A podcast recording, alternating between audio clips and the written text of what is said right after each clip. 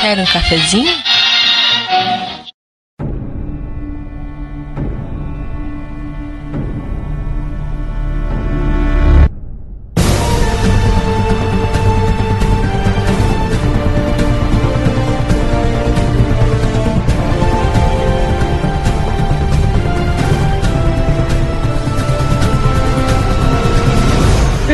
Sejam bem-vindos, gamers cafeinados de todo o Brasil, à transmissão ao vivo do Café com Games Awards 2012. Puta que pariu! Essa é a oportunidade do ano em que vamos falar sobre os jogos que a gente mais curtiu em 2012 e, é, e dar as indicações, as devidas premiações que os desenvolvedores nunca vão receber, as estatuetas. Mas a gente vai falar aqui sobre os jogos mais importantes desse ano de 2012 em suas devidas categorias. A gente deixou os votos em aberto para vocês, é 100% voto aberto, com exceção de alguns votos de Minerva que vão ser aqui pelos membros do Café com Games, porque o, o que importa é a nossa opinião. Nós manda, quem manda nessa porra é a gente. Quem manda nessa porra aqui sou eu! Manda, rapaz. E vamos para os nossos convidados, o nosso júri especial, começando por Ariel Fontes, Oi, boa noite. Bruce Cantarim, Palmas digitais para o Bruce. Carolina Pepe, Kiliano Lopes, Lucas Pires, Caralho. desentindo, tá tossindo de emoção, Matheus Silva. Falei. Cadê palmas, Matheus?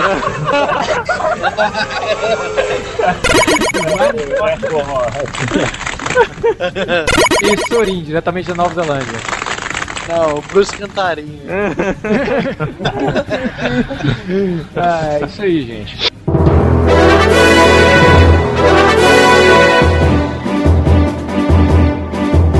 Desde que começou, a ideia do Café com Games é que a gente falasse sobre pa- para onde as- os videogames vão. A gente sempre enxergou videogames como mais do que simples jogos para nos divertir com condições para se vencer ou simplesmente uma competitividade.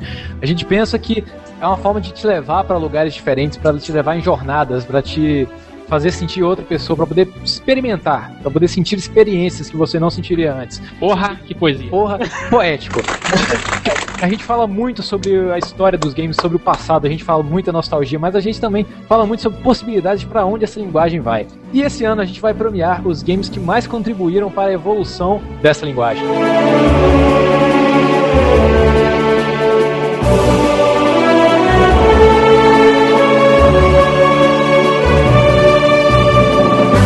Vamos começar aqui dando uma singela homenagem àqueles que tentaram e falharam miseravelmente. Vamos começar pelas premiações dos piores jogos. As nossas premiações. Beleza, que beleza. A primeira classificação é o comprei e não joguei do ano, que é aquele jogo que deu uma febre de vendas total assim e a gente deixou de lado. Essa é uma categoria exclusivamente nossa aqui. Provavelmente esses jogos foram até mais jogados por quem jogou. Mas vamos aos indicados.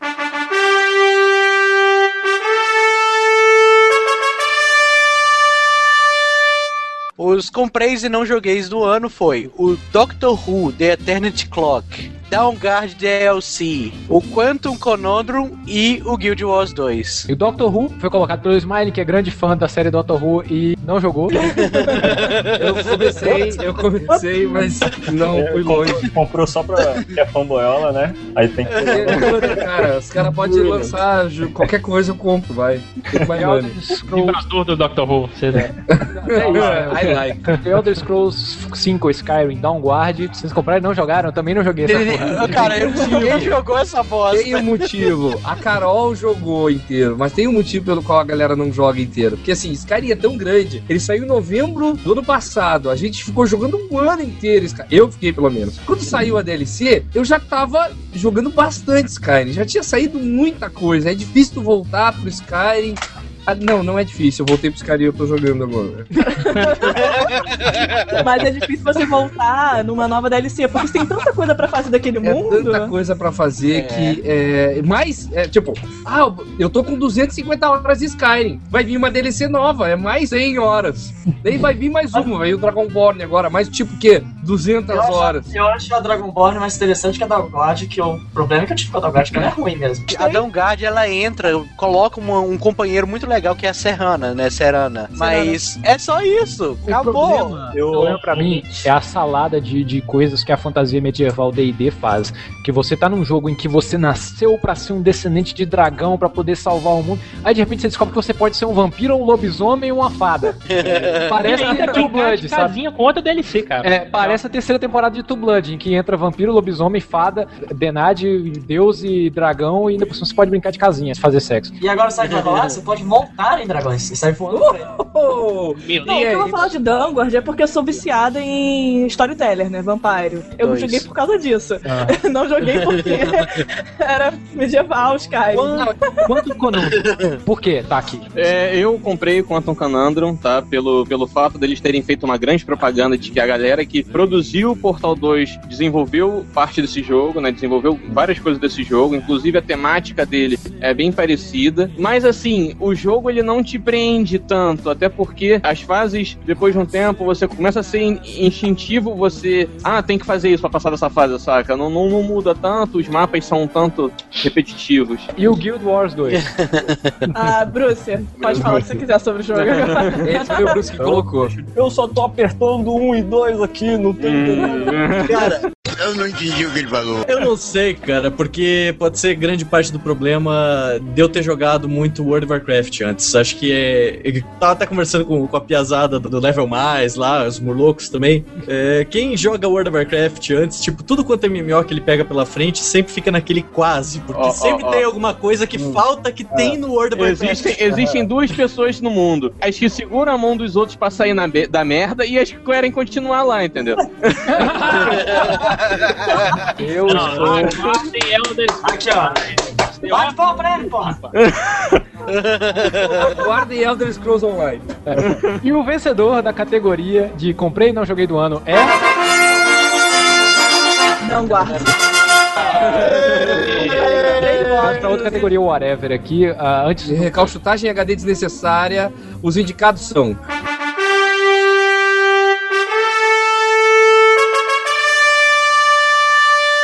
Doom 3, Big Fucking Gun Edition, Tony Hawk's Pro Skater HD, É bom. Mega Man X para iOS, Silent Hill HD.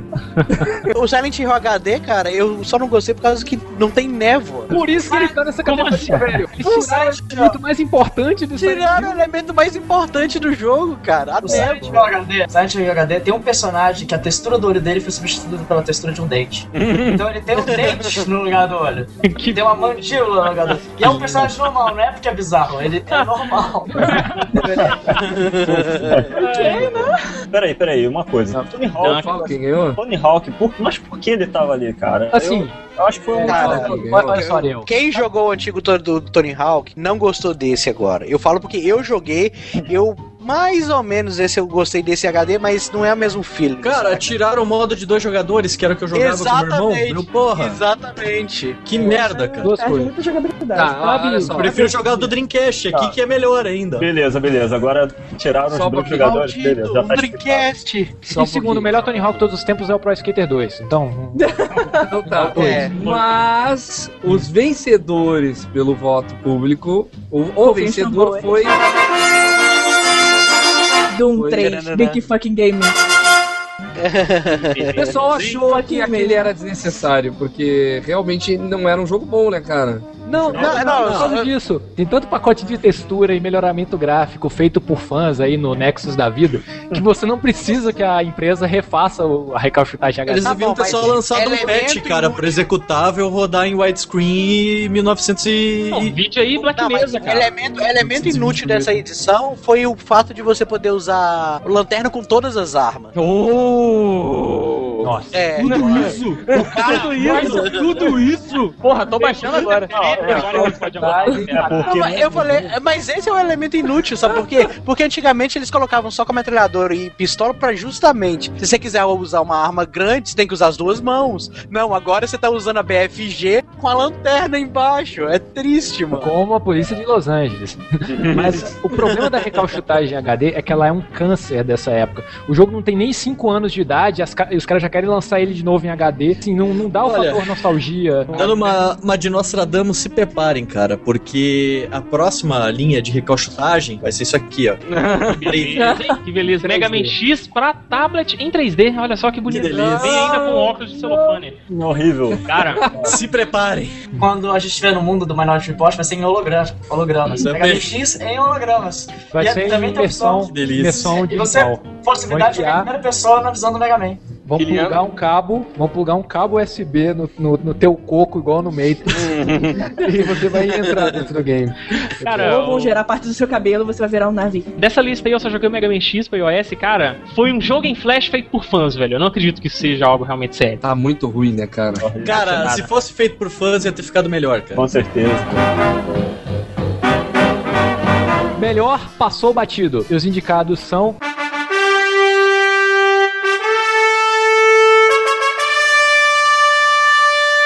Dragon's Dogma, da Capcom, Darksider 2, da THQ Visual Games, Prototype 2, da Ra- Radical Entertainment, publicado pela Activision, Resident Evil Operation Recon City, pela Capcom, e Kingdoms of Amalur Reckoning, pela Electronic Arts, e um estúdio feito exclusivamente para fazer o jogo e reunir um monte de profissional É, bom e nada. Do 38 Studios, é. Falou que eu queria falar. que fizeram marketing em cima e aí passou batido. ninguém jogou, cara, ninguém comprou. Passou. Deixando claro que a Capcom tem, Capcom tem dois jogos nessa categoria. A Capcom deu um furo bonito esse ano, né? Eu, eu vi os vídeos do Dragon Dog, Dragon's Dogma. Eu falo, ó, esse jogo vai ser muito foda. Que legal, cara. O jogo já lançou, pô, tô doido pra pegar a mão. Aí Matheus chega pra mim e fala, ó, você já viu algum review dele? Algum vídeo assim? Algum... Aí eu, é, é verdade. O que tá falando Eu joguei a demo do Dragon's Dogma, cara. Eu e, tipo, ele prometia, só que pela demo eu achei, ah, não vale a pena pegar pelo preço cheio. Mas Melhor esperar, tipo, baixar e daí quando tiver preço de miséria, daí eu compro pra ver se realmente vale a pena. O Alamur entra na mesma categoria. Tu fala Exato. assim, Uhum, até exatamente. que é bom, mas Porra, esse jogo Pra mim, parece Fable com. Skyrim. Tá? Parece legal pra é. Caralho. Eu nem aguentei a completar o demo. Esse é no ponto aí que chega lá do. igual os caras da Extra Credits falam, saca? Porque o demo foi uma bosta. Desculpa, mas aquele demo foi uma bosta do jogo, mano. Agora, eu joguei o jogo e o jogo é legal, cara. O Amal tem um problema que ele tem uma coisa que morreu em 2008 e nenhum outro jogo tem mais. e Ele ressu- ressuscitou isso. A animação de transição. Porque não tem, cara. não, tem. É o fato de não ter. Hoje é imperdoável. Depois do daquele Prince of Persia de 2008 é um imperdoável o jogo não ter É a mesma coisa o que o Matheus fala. Um personagem subir a escada que nem GTA Vice City não rola mais, cara. Não, o cara bem, tá segurando a espada. legal. O cara vai segurando a espada, vai bloquear, ele tira um escudo que é do tamanho dele mesmo, do rabo. Tira do cu. Igual um bate-escudo. De onde veio esse escudo, Batman? Do rabo. Não, é imperdoável, velho. Não importa dá se tá dentro do inventário trás, dele. Se eu tô em combate, eu quero ver o cara segurando o escudo e segurando a espada. Essa categoria não é uma categoria de jogos ruins, é só jogos que não, Não, tipo, fizeram exatamente. grande, grande assim, ah, vai ser muito bom, mas quando foi todo mundo jogar, Exatamente. Não, por exemplo, eu gostei pra caramba do King of Malur. Não, mas eu, o, Ama- o Amalur é bom, cara. É um jogo é, ele é legal. bom. um jogo Tirando bem Darksiders feito. 2, Ele dá todos os jogos são caneladas. Só, deixa, deixa eu falar um pouco tanto do Darksiders quanto do Prototype 2. Darksiders, nem o primeiro, nem o segundo são jogos ruins. O que me dá a impressão de quando eu jogo Darksiders é que eu tô jogando um God of War com outro mod. Não, é como, não, como o Eriba diz, é o, é, o, é o God of War pra computador, né? E o Resident Evil Operation Raccoon City eu, eu aluguei. Sabe o que é tu botar o game e começar a fase e sentir que tá jogando um Mass Effect sem os lasers? É mais ou menos isso, sabe? Ó, tu começa a jogar, ele parece Mass Effect. Daí, olha só, é incrível. O início, tu tá invadindo o laboratório do, do laboratório do Ian Burke. Porra, daí eu falei, porra, vai ser foda. Na hora que tu invade, tu só ouve a voz do, do William e não vê o que acontece. Eu sei o que eu vi essa hora. Ele não deixou eu ver a apresentação porque não tem. Ele diz assim: ah, entra, vocês ficam de guarda aqui enquanto eu entro lá pra matar o William Burke lá. E o cara entra e toda aquela apresentação do Resident Evil 2 fica só no teu ouvido e tu não consegue entrar. Eu peguei desliguei o Xbox, tirei, devolvi, Nossa, ah, vou devolver velho. essa merda. Cara, eu vi, eu, eu- apareceu o Smiley jogando Operation Raccoon City, eu fui lá, parei o jogo, mandei uma mensagem pra ele, cara, esse jogo é uma merda. Eu sei lá, eu gostei do jogo. Eu gostei do, do, do Operation Raccoon City. Não, você gostou até do Wii U, cara. Você gosta de qualquer coisa. Kiliano falando mal da Nintendo. Quem, Cara, quem é você o que você fez com o Kiliano? O que, que você fez com o eu Não, meu amigo. Olha só, dia 21 está chegando. Não, Não, aqui. Qua- Quatro dias pro fim do mundo. Quatro dias pro fim do mundo. Final do dia, Kiliano negando a Nintendo. Não, não, imagina só que eu sou um cara psicopata com uma arma no topo do prédio. Passou um familiar embaixo. Cara, me desculpa, entendeu? Eu tive a oportunidade de te trollar, eu vou te trollar. Não é só porque eu gosto, não. Amizade à parte. Aqui. E o vencedor da categoria eu comprei, não joguei. Passou, o melhor passou batido do ano foi Kingdoms of Amalur. Reckoning. O público escolheu. Vê se, ó, a galera deixou. Troféu WTF do ano. Esse é um, uma das categorias mais polêmicas que teve, porque um dos indicados é muito polêmico. Então vamos tentar reduzir aqui o tempo que a gente vai discutir sobre esse final.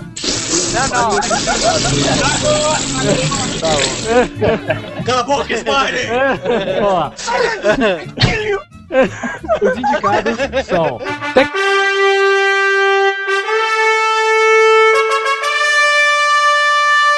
Tekken Tag Tournament 2 e o DLC com a fase do Snoop Dogg. Jessica Chobot e seus peitos em Mass Effect 3. Ulala. O final de Olá, Mass Effect enfermeira. 3. Honoroshi Ono no Gangnam Style. Quem não sabe, aquele cara que, que tá em cima do, do Psy na, na cena do elevador, É igual, cara. É igual o Honoroshi. Igual!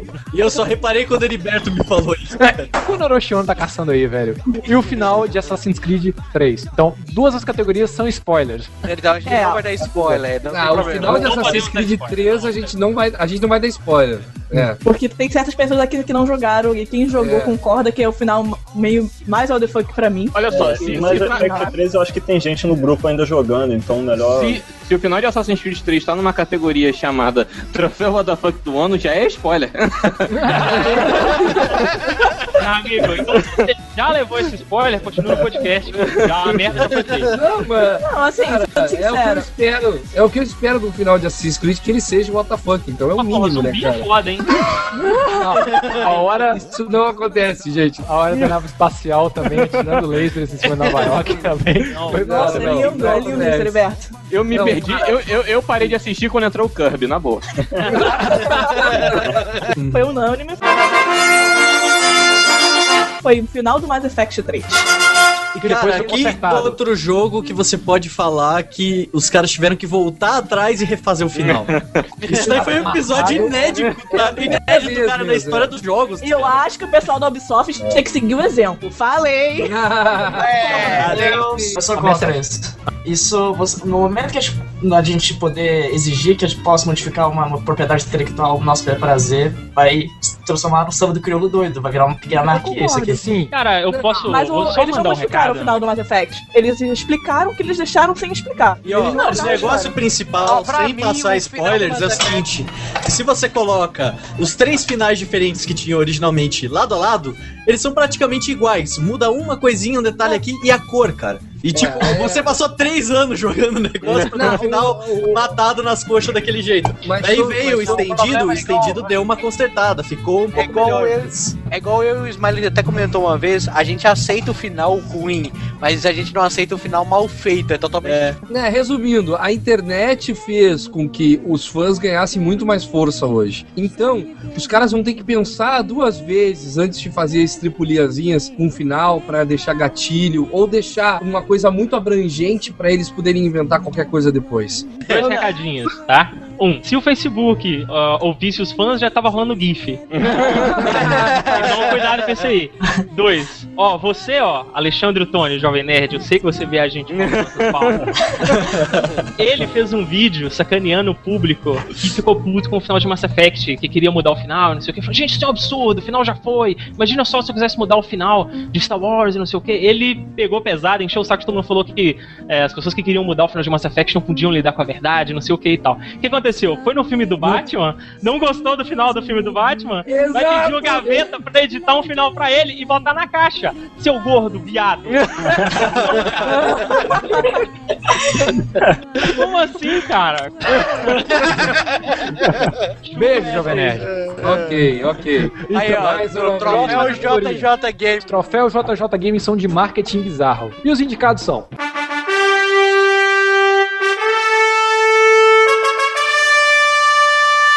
Tekken Tag Tournament 2 e a campanha com o Snoop Dogg. NBA 2013, falando que a- foi produzido pelo Jay-Z. What the fuck? A Saints do Hitman Absolution. Todos os comerciais do Wii U.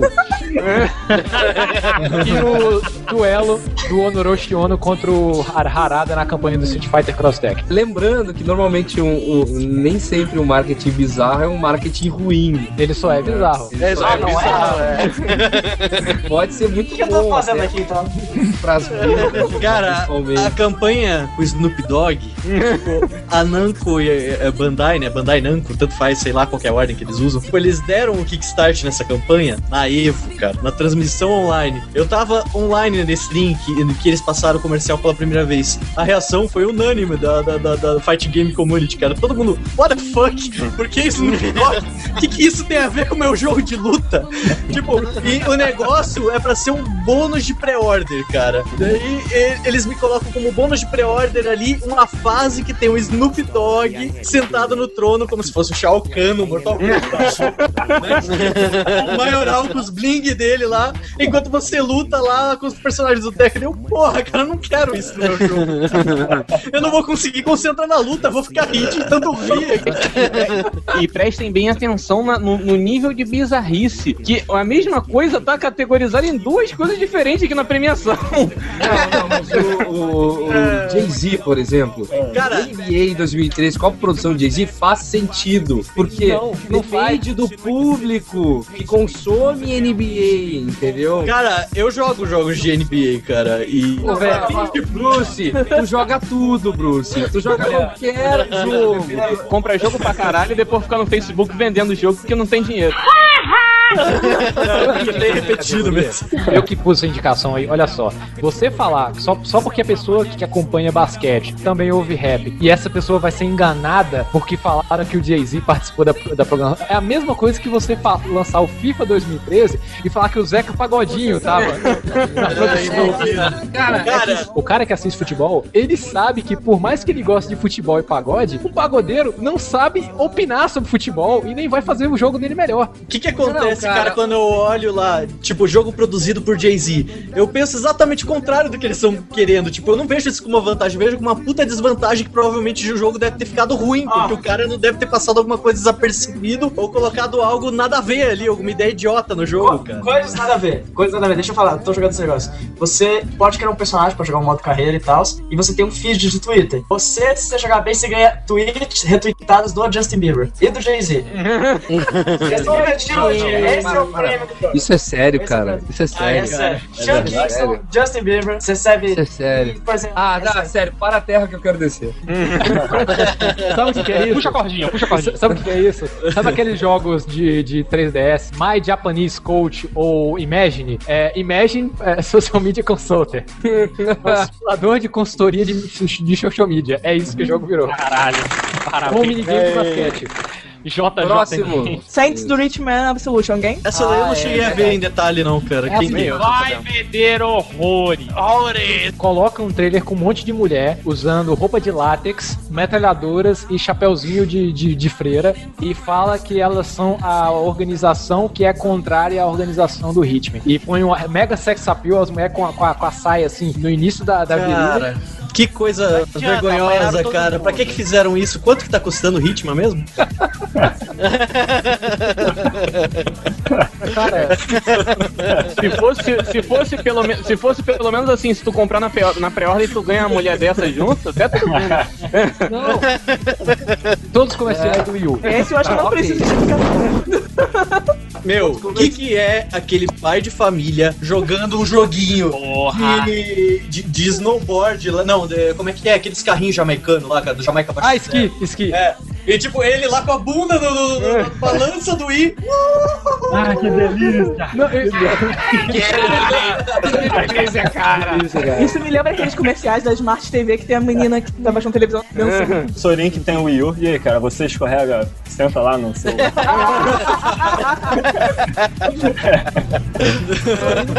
Ô, senhor Sorin, tu escorrega na balança do Will. Eu tô fora dessa, mano. Os jogadores já jogaram com tudo quanto é parte do corpo. Vamos fazer eles controlarem o jogo com a bunda. Inovação! Brasil curtiu. Isso é tão bizarro, velho, em sentidos. Vamos lá, e o último é o duelo do Noroshi Ono contra o, Ha- o não sei o que Harada na campanha de Street Fighter Cross Tag. Cara, foi muito bizarro, cara. Eles lançaram esses vídeos na, na Comic Con, cara. Quem não acompanhou, procure aí depois no YouTube, cara. Que, que, que é muito galhofas, cara. Muito zorra total. Para o último indicado da categoria bizarra do ano, que é o joystick de cocô do Café com Games.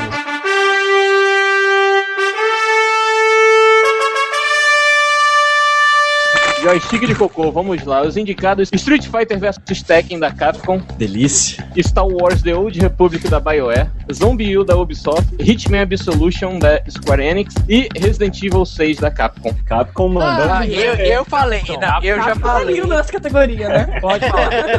Capcom tava em todas, né? A Capcom tá indo pro buraco. Vamos falar assim, sinceros, assim. Eu joguei há pouco tempo o Street Fighter vs Tekken, Tekken e eu não achei ruim. Decisões Você só não erradas, achou cara. bom, né? É que você não teve contato ainda suficiente com o jogo pra odiar as merdas que eles É, talvez. É Então, que cara, é o autocombo e as gemas. combo. É. Quebraram o jogo pra comunidade inteira. O jogo foi excluído do circuito de, de campeonatos de jogo de luta por conta disso e a Capcom não consertou até hoje. Já tá quase completando um ano aí o jogo. Foi lançado, acho que em março. Autocombo desse me lembra aqueles arcades japoneses que, que não liberam aqui no, no ocidente. A pessoal Não, mas pior, cara, é que tipo, o autocombo, o jogador de campeonato ativa sem querer porque eles tiveram a brilhante ideia, ah, vamos colocar o negócio pros casuais. Tipo, se você apertar soco fraco e chute forte, ou soco fra eh, chute fraco e. é, sei lá, vocês entenderam. Não, não é Se você apertar isso daí por não. acidente, no meio da partida, você vai gastar uma barra e fazer um combo automático. Só que daí, tipo, o cara faz isso no meio do campeonato sem querer, ele perde a barra que é importante pra caralho no jogo e só faz ele querer jogar o joystick pra cima, assim, porra, Capcom! Vamos ser sinceros, esportes são a nova menina dos olhos das desenvolvedoras. Está em alta. Todo mundo tá querendo colocar o seu game de, de esportes para poder ganhar uma visibilidade, para poder ter milhões de pessoas jogando. Todo mundo quer uma fatia do bolo do multiplayer, então tá, todo mundo tá apostando, mas ninguém tá fazendo com a responsabilidade que deve. E o Street Fighter Cross Tekken eles fizeram muito marketing em cima de esportes, de eu, caramba, e acabaram falhando miseravelmente. Exatamente. Bem no que, que É. era pra ser o forte ele deles. que interessa. Daí não tendo apoio da comunidade, tipo, eu fui o único aqui em Curitiba que acho que comprou Street vs Tekken. Os meus amigos nenhum comprou porque ficaram com ódio da Capcom, principalmente pelo DLC embutido no disco. Outro indicado foi Star Wars The Old Republic, que não É. necessariamente foi lançado esse ano, mas foi ficando gratuito a cada mês. né?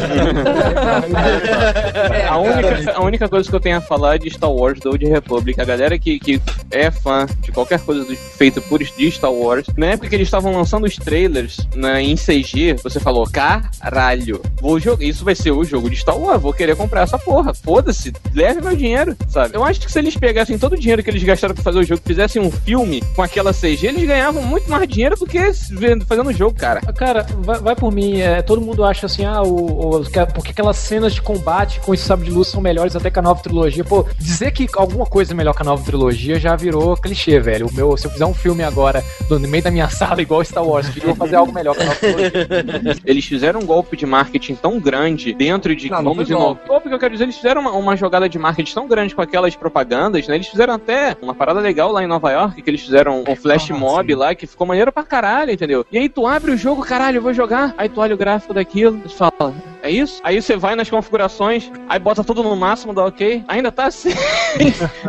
Sabe? É, realmente, cara, não, não, não dá. Ah, é a única coisa que eu quero elogiar é porque a Byron é linda pra criar história de origem, né? É, o gráfico Só não é isso. o problema. Eu também não achei o problema. Não é o problema o gráfico. Pra mim é jogabilidade. É, eu É também achei a jogabilidade. que não, não adiciona nada demais Não do é- que os outros Ah, MMOs não, não, que já é estão aí no mercado. é até, mas a é história eu achei legal. Ele tava até me prendendo um pouco pela história ali do personagem. por exemplo. Ele veio querendo ser um wall killer como todos os outros, que foi algo que, por E exemplo, o Guild Wars não fez. Todos os outros e não adianta, não vai existir essa de wall killer, não é só porque é BioWare Star Wars e tem mais gente que é net fã de Star Wars que o Scambau. E Não, não, não adianta, velho. É, eu, eu poxa, o desisti que de matar. matar, o, que, o que mais tem chance de matar o WoW seria o Guild Wars porque ele tá tentando uma coisa diferente. É basicamente isso. É, É, você você tentar fala- se diferenciar do resto. É basicamente Já é um jeito de conheço. matar um produto. Já conheço Já gente. conheço gente que eu cheguei assim, cara, tu não vai voltar a jogar o WoW, não? Ele falou, não dá mais pra voltar, Não não. dá mais, não dá mais. É. Mas aí- ainda tem gente que quer ficar na merda. Tem gente Eu não que. vou falar que eu quero, eu não vou falar que eu quero,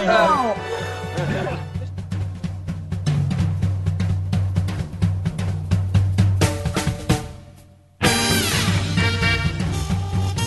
Zumbiu. Pô, todo mundo jogou, né? Zumbiu, então todo mundo jogou. Aqui o meu. Eu joguei na BGS. Não, peraí, você jogar na BGS e falar se o jogo é bom ou ruim, é você falar se a mina é boa de cama só de ver ela na balada. não, isso aí não conta, cara. Não, não, não, não. Tá, beleza. Ele foi indicado, é tanto que esteve entre os menos votados também. E tem o Resident Evil 6, que decepcionou todos os fãs da série. Sabe quando a gente fala que alguma coisa é mais do mesmo? Resident Evil é muito mais do mesmo, entendeu? Que beleza. Muito mais. É Left 4 Dead em terceira pessoa. Cara, Essa é categoria foi que teve Cara, mais no mesmo jogo. Resident Evil é que nem adolescente com crise de, de identidade. Não sabe que gosto musical ter, sabe? Não sabe pra onde vai. Merece assim. tomar umas porradas pra aprender o que que é. Olha, olha só, Resident Evil ele não sabe o que, que ele quer desde 2004, velho. Qualquer ser humano já passou da adolescência nessa altura do campeonato. Fala o vencedor, Carol. Essa categoria foi que recebeu mais votos no mesmo jogo. Foi Resident Evil. Todo mundo aqui, acho que votou. Unânime. Foi unânime. Galera que tá acompanhando a gente ao vivo, o Pedro Henrique falou: Resident Evil 6 ganha. Pedro Henrique, ó, vocês acertam. Ganhou. Essa não foi, essa não foi muito complicada de acertar, gente. Tem o coisa de você enfrentar o, o mesmo boss quatro vezes. Sem mudar nada na história, né? Morreu, aí ele revive e ele, ah, não, calma aí, deixa eu encher meu sangue aqui, vamos pra batalha de novo. É. É desse jeito, gente. Não tô Sério, brincando. você não tem como saber quando os, os boss estão morrendo. Eles É, não avisam, eles é ficam sério, assim, não levando tiro é. assim, ah, tão de boa assim. O jogo já foi votado e eleito como o pior do ano. É. Eu sei, eu sei, Tá bom, tá bom, próximo.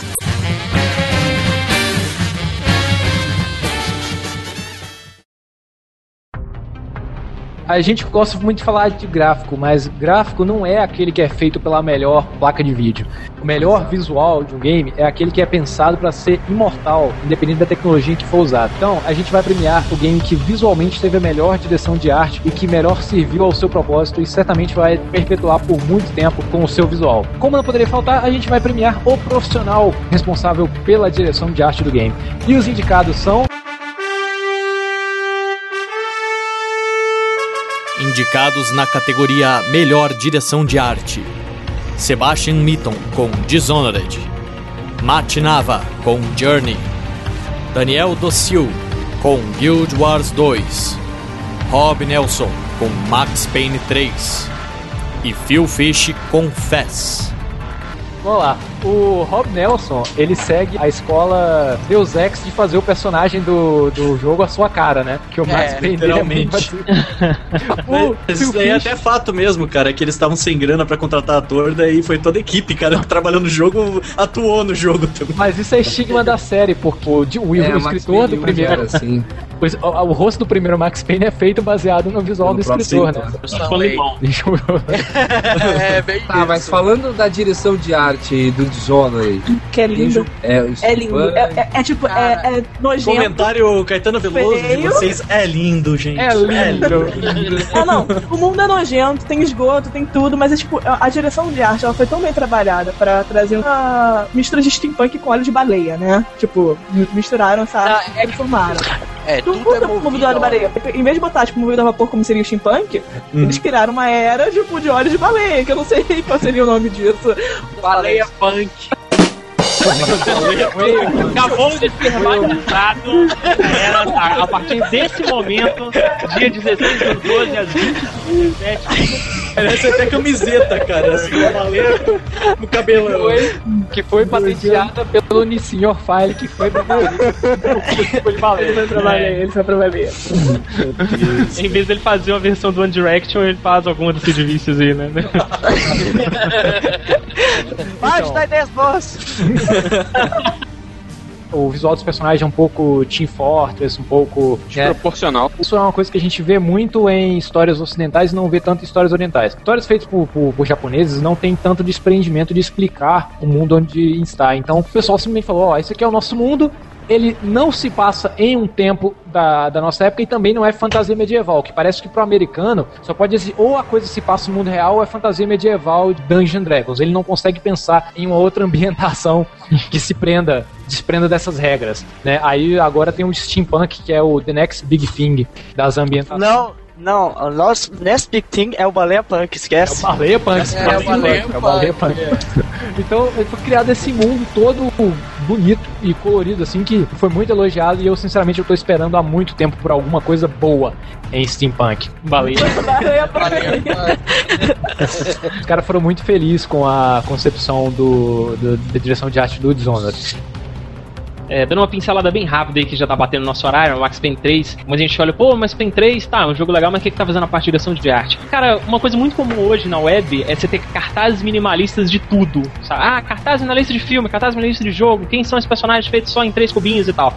Cara, em teoria, se fazer um cartaz minimalista não é tão difícil quanto você fazer um cartaz sujo que fique bom. É a coisa que, eu me, que realmente me surpreendi muito nas todas as fases da favela do Max Payne 3. Cara, quando você olha na, na, na parede da favela, é, ou então você tá descendo, mo- subindo o morrão lá, e você dá uma olhada naquela paisagem completamente suja, destruída, totalmente pichada, e ainda assim é incrivelmente bonito e você entende tudo que tá ali, sabe? E isso aí foi feito com muita sensibilidade. Realmente Cara. usar uma parada dessa forma, eu acho muito legal. E as coxinhas do jogo. É, tem coxinhas do jogo, velho. Tá legal. Coxinha, muito bom. E o, e o Max, e o Max ele faz um comentário, né? Ele chega na, na cantina da polícia, isso não é- não é spoiler, na comida de policial. É, Não muda nada, de lá pra aqui.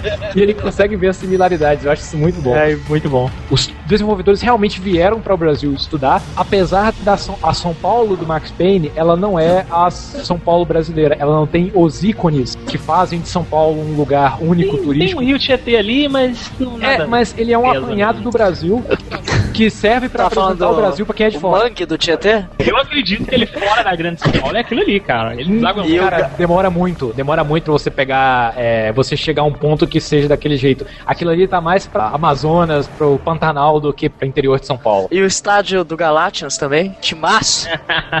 Eu tô caçando de ganhar pra o campeonato comprar mundial. Galatians, tá? Galácticos.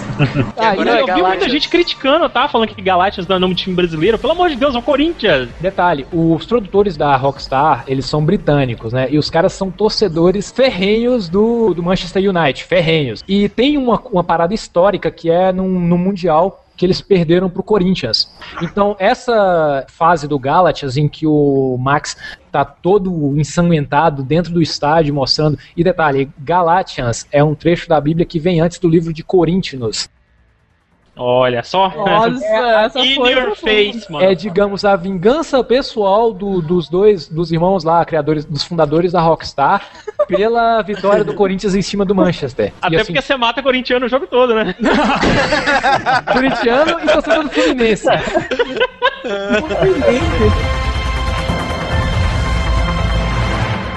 Eu quero lembrar Cara. rapidamente que Guild Wars tem uma direção de arte incrível Demais. e que não é fantasia medieval. Não é. Tá? Ele é os dois, ele é futurista e fantasia É medieval misturado. ao É mesmo nórdico tempo. misturado com Você magia. tem, é. você tem steampunk lá, você tem um negócio de magia meio asteca, das folhas do matinho lá, cara. É, Ele misturou o Avatar do James Cameron com steampunk. Com... Só que ele misturou de uma forma das quais elas não se misturam, mas você percebe que todas elas estão presentes naquele local, mesmo mundo, Eles indiretamente. são, bem, eles são bem incríveis eh, participando do mesmo mundo. Você vê essa diferença só pelo mapa. Tipo, você vê as cores no mapa, são, é, tipo, in- indicam cada se- setor, né? Tipo, onde cada um vive. Isso é muito legal. É, a distância né, de cada raça você vai vendo a, a diferença. Por último, só pra gente falar do Fez, que assim. E o Journey, a direção né? de arte, a direção de arte foi, foi inteira feita por uma pessoa só. O jogo inteiro foi feito por um cara só. O jogo, Dois. o jogo inteiro foi E feito pelo só pra lembrar-. É, Dois. foi dois. Dois. Vamos lá, é o artista e o programador. Desculpa. Ah. Mas o programador, o artista é um filho da puta que saiu no meio do negócio. Babaca, artista é babaca. O programador que saiu no início, depois entrou outro programador pra ajudar ele. A parada do, do cenário, o cenário ele é um- uma torre, assim, e tudo que visualmente funciona de um lado, ele funciona de uma outra maneira do outro. Ele vai virando, assim. É uma torre que Parece vai. pequenas peças de Tetris que estão encaixando no negócio. Sim, é, é um troço de louco. Você olha aquela torre assim, você dá, quando você dá a primeira virada nela e vê os elementos virarem de outra forma pra virar uma plataforma, é animal, assim, quando você faz isso da primeira vez no, no game. É sensacional. É e, o- e os personagens são muito bonitinhos, velho. E o Jordan? Só, Journey é a cara, coisa mais linda de Deus. É o jogo mais É. bonito de todos os tempos, mano. E o vencedor de melhor game design é. Pela declamação de amor do Lucas Pires, foi o. O Journey é... Ganhou de lavada, de se passagem, que todo mundo realmente se apaixonou pelaquela né, arte, cara? provando que gráfico não é tudo. Caraca, a areia do Journey dá vontade de ser um beijo tão real que é. Jordan é bem feito. essa frase, é bem mas- feito. Não, não, o Journey é bem feito. Ele não, é, ele não é gráfico no sentido assim, realismo que eu falo. Não, não, ele é caricato, ele é bem caricato, bem mas caricato. ah, o coisa dele é lindo. É simplesmente. Nós vamos mandar uma cesta de Natal cheia de pós de cafés variados do Brasil pro Matt Navai e vai receber no Natal dele. Ele vai precisar.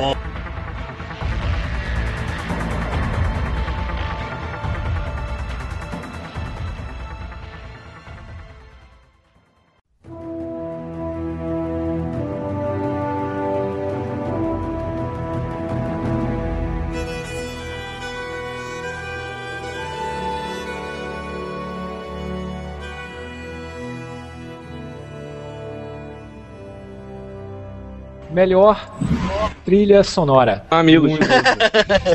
Indicados na categoria Melhor Trilha Sonora: Chris Velasco e Sam Hulick com Mass Effect 3, Austin Wintory com Journey, Jeremy Soule com Guild Wars 2, Lorne Balfe com Assassin's Creed 3 e Russell Brower com Diablo 3. Essa vai ser uma que a gente vai discutir agora bastante, porque nós agora vamos ter que decidir, porque empatou, né? Empatou. É. Ah, E os que ficaram em primeiro lugar foi Mass Effect 3 e Journey. Vamos só dar um, agora? eu prometo que eu vou ser bem rápido, assim, pô. As duas são trilhas sonoras muito fodas, sabe? Muito fodas.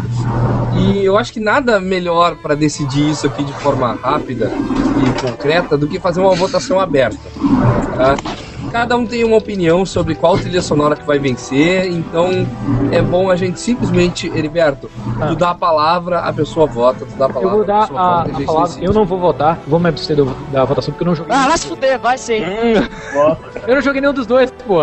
Não, Tá, se eu empatar de novo, se empatar de novo é voto Minerva. Tá, ok. Ariel. Ok. Ó, eu vou ficar com Mass Effect. É, a trilha sonora dele é muito épica. Eu baixei, eu fiquei escutando várias vezes. Assim, no modo replay, é, repetindo, botei no celular e é Mass Effect mesmo. Show de bola. Bruce. Cara, pra mim é uma puta foda entre o Mass Effect 3 e o Diablo 3, e eu fico com o Diablo 3. Não, não, é é É, o Jordan e Mass Effect, os dois É empatados. Journey e Mass Effect, cara. É, Ele entrou, gente, dá uma, dá uma pausa, ele voltou agora. Jordan eu não joguei, então é Mass Effect. Puta merda, ó a democracia indo pro espaço. Carol. É. Olha, eu também não joguei Journey, mas eu escutei a trilha sonora, eu gostei. Achei muito bonita como o cara fez, mas sim, sendo sincera, eu jogo Mass Effect há anos. Cara, Aquela trilha sonora, tipo, bate no meu coração toda vez que eu ouço a Normandinha entrando em cena, sabe? tem três fãs de Mass Effect aqui, maluco, cara. Quatro. Cara, eu tenho um artbook do Mass Effect aqui, não é à toa que eu sou fã, Sigam, sabe? sigam, vai. vai. Mass Effect pelo conjunto da obra. Ah, não se você. Pelo conjunto. Essa foi ótima. Vai, vai. Lucas Pires. Ah, me gostei agora depois dessa. Ah, Jordan! Jordan! Cara, Jordan Lucas Jogo, Pires. você se comunica através da música. It's fucking Journey, dude. Tá. Ok, Matheus. ok. Mass Effect 3. Aham. É, eu acho que Smiley. ninguém aqui tem um Play 3, né? Smiley. Cara, pela. Não, só quero dizer, pela tristeza que ele passa em Mass Effect 3, de desespero na trilha sonora, mas a trilha sonora de Jordan é muito animal, cara. É muito animal aquilo. Eu não tenho sorte de jogar Jordan. Eu queria ter a sorte de ter Eu um dou meu Play 3 PlayStation e pra você, é sério. Jogar Jordan. Se vocês votarem, eu dou Play 3 pra todo mundo. Bota aqui. Eu acho. Então, peraí, Eu acho. Para, para aí. Bem. Peraí, olha só, desculpa. Calma, calma. Eu acho que Jordan tem muito que ganhar ainda. E só que a trilha sonora é do Mass Effect 3. Ok. Ah, Tá, piada. tá bom, então eu só vou falar, vou falar uma coisa que vai desbancar vocês todos aí agora. Mesmo Mass Effect tendo ganhado aqui. Journey é a primeira trilha sonora musical a concorrer a um Grammy. Só pra poder te falar. A primeira trilha sonora de jogo no Grammy. Jogaram três anos mais Effect e ouviram a musiquinha do Se eles jogaram, ó, só se eles ganharam o. Grammy. Se eles concorrer, ganharam o não. Grammy. O Bastion concorreu ano passado. É, é, não é o primeiro. Não, ele é, o Bastion concorreu. O Johnny é o primeiro a ganhar. Ganhou. ganhou. É, ganhou. eu, eu tá, só então digo é uma coisa bem simples. É, beleza, eles ganharam o Grammy, eles não precisam do, no- do nosso prêmio. Pronto. Eles Estão muito bem no Grammy, não precisam do nosso. E o vencedor é Mass Effect 3. Palmas!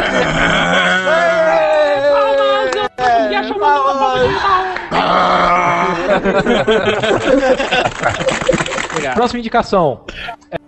Indicados para melhor título exclusivo: Last Story, Miss Walker Wii. Journey, Santa Mônica, PlayStation 3. Super Mario Bros. U, Nintendo Wii U. Halo 4, 343 Industries, Xbox 360. Diablo 3, Blizzard, Windows, Mac.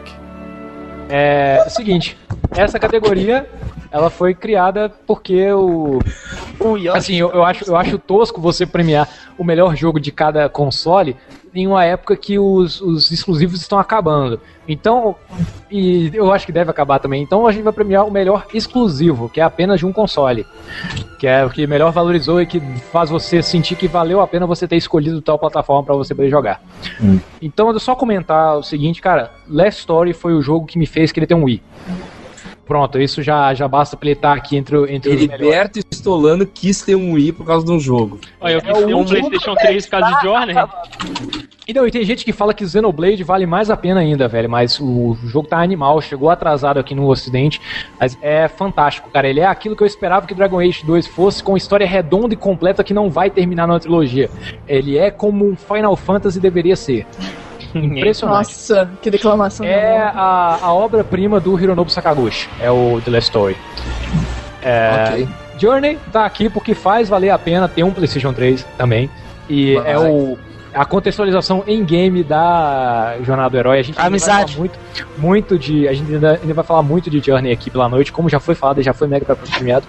Super Mario Bros. U, porque não tem um ano que, que, em que não sai um jogo do, do Mario para um console da Nintendo que ele não seja ótimo e para as pessoas não dizerem que eu tô sendo injusto. E pra- até porque não fui eu que fiz todas as indicações, né? Foi colaborativo entre nosso júri aqui. É, você queria colocar É, escolheram a melhor, É, Halo 4. escolheram a melhor imagem possível. É, Halo 4 é porque o que mais teve de exclusivo pro Xbox? Não sei, mas. Tá aí. Foda-se, né? E Diablo 3, porque puta que pariu, eu sou PC Gamer, caralho. Alguém quer comentar alguma coisa? Ah, eu só quero comentar um negócio, tá? Ah, ah, essa categoria, Diablo 3, Halo 4, Super Mario e até o Last Story é só pra ter alguém pra competir com o Jordan, né, cara? Convenhamos, né?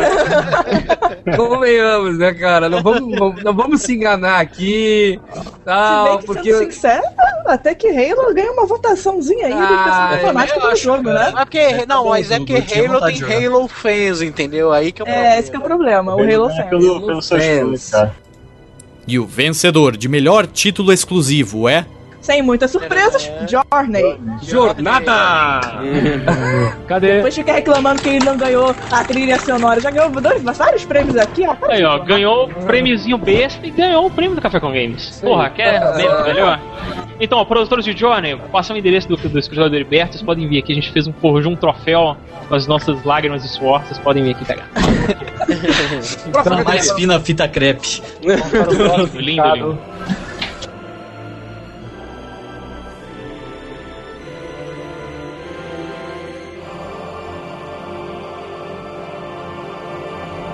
Próximo indicado da noite é o de melhor game design. Porque afinal de contas. Gameplay, melhor gameplay, não? É, melhor gameplay e game design. Porque afinal de contas, um claro. jogo não é jogo se não tiver jogabilidade, né? Então tem que ser o conjunto Exatamente. de a jogabilidade, os controles, a mecânica, com o design das fases, com o desafio. E qual foi o game que teve a jogabilidade e o game design mais inventivo desse ano?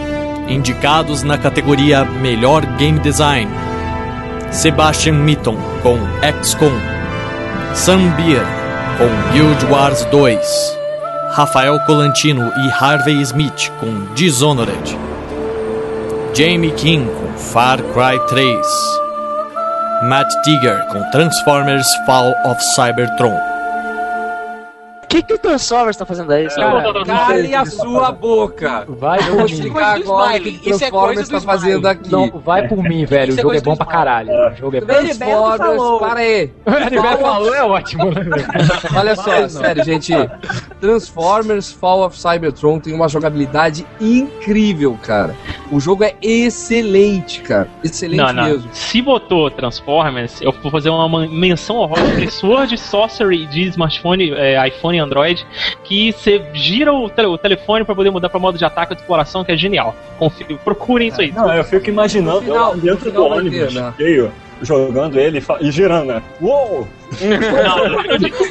Deve ser uma cena tão linda quando alguém abre o jornal, tá de ponta cabeça e vai girar assim. Então, Faça o que eu estou falando rápido. Então, eu queria, eu queria falar desses indicados rapidinho aqui sobre Ah. Guild Wars 2. Por que, que, eu, que eu também fiz questão de, de que a gente colocasse ele nos indicados? Mesmo sabendo que ele não ia ganhar, que pouca gente tinha jogado e tal, até que ele teve bastante pontos, né? Ah, É, a razão é porque você é uma putinha do Guild Wars e gosta de falar bem do jogo. Não, não, não. Ah, para, Não, não, não, peraí. Ele, ele não é o. Ele é não, ele não hater. tentou imitar o WoW. Começa por aí. É, Ele não deixar- é a o jogabilidade futebol dele. É. simples. É, se, se deixar, o Ismael coloca Guild Wars até na categoria de melhor mobile. Não, cara, olha, a, a jogabilidade do Guild Wars ela é completamente diferente dos outros MMORPG que temos por aí, cara. Do WoW, de tudo, entendeu? E é muito gostosa de jogar. Cara, comparar, comparação lado a lado dos MMOs. Tipo, ah, nesse aqui você anda a pé e parece que tá mais distante as coisas. Daí, tipo, o boneco correndo atrás, assim, a pé. Você vai ver os vídeos de gameplay, assim, é meia hora do cara andando a pé pra algum lugar. ok. É, Black Ops 2 é aquela coisa, né? É Hã? Call of Ele tá aqui? Duty. Tá não, tá? Não, eu tô rateando, desculpa.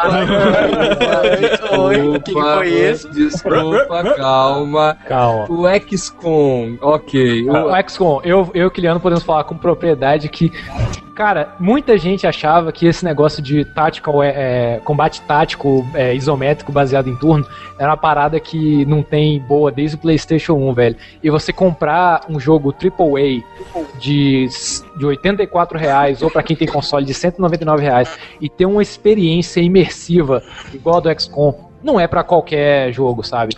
Depois do, do gênero. Cara, ainda teve toda a polêmica de que o jogo ia ser em primeira pessoa e eles acabaram fazendo esse projeto novo porque os fãs não gostaram.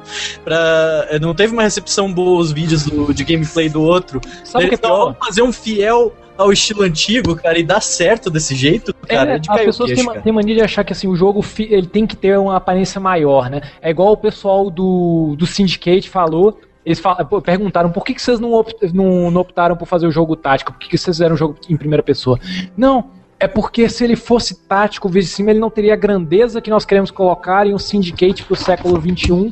Aí colocamos nele um, um shooter mediano de merda lá que não, não faz jus ao Syndicate original. Aí vem a galera da Fi- Firaxis e põe o XCOM como um jogo que você vê o personagem Chupa. de cima com cara de The Sims e chupa. É assim que se faz o. É assim que você revive uma franquia. Caralho.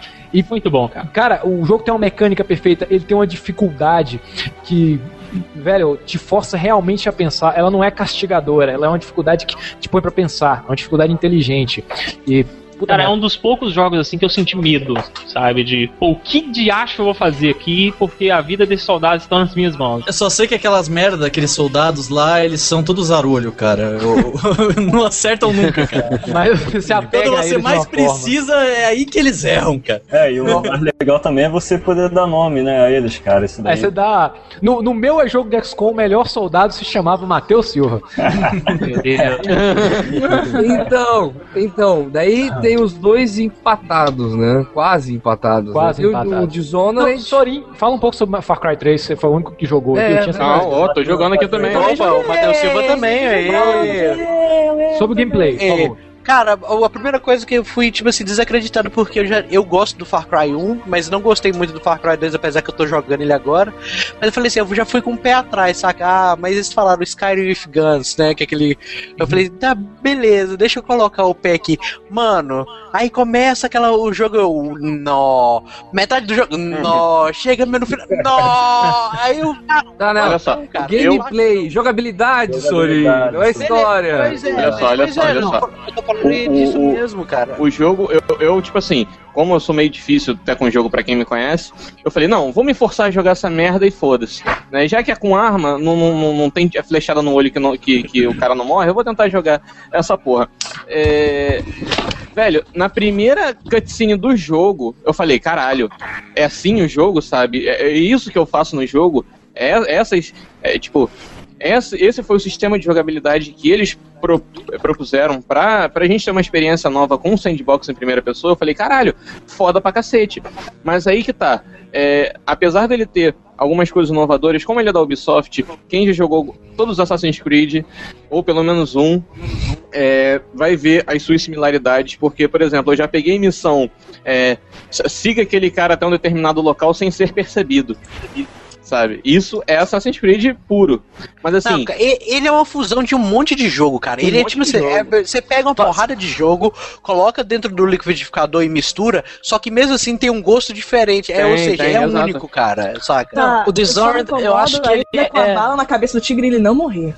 Só isso. Ah, o Far Cry. Eu tô só. Fale, Lucas, O que fale. eu acho sobre o Far Cry, ele. Esses jogos aí que a gente pega, questão de game design, o Dishonored e o Far Cry são o amadurecimento de tudo que a gente aprendeu nessa geração, culminou nos dois. Creio. Ambienta- o- ambientação, sim, creio, ambientação, Ambientação. liberdade e opção. Os dois, os dois aí, os dois, os dois jogos, o Dishonored e o Far Cry, eles preparam você por- de uma forma diferente. Enquanto, por exemplo, os jogos da Bethesda, né, que, que os Fallout e Skyrim, eles preocupam com o macro, saca? Eles, além de preocupar com o macro, eles se preocuparam com o micro, ou seja, coisas que, tipo assim, você perceberia se você fizesse tal coisa, uma coisa simples, uma coisa, tipo, por exemplo, no Far Cry, uma coisa de os braços, é, é, você vê os braços e eles se movimentarem como uma, não é aquela coisa robótica, sabe, o braço na frente, assim, não.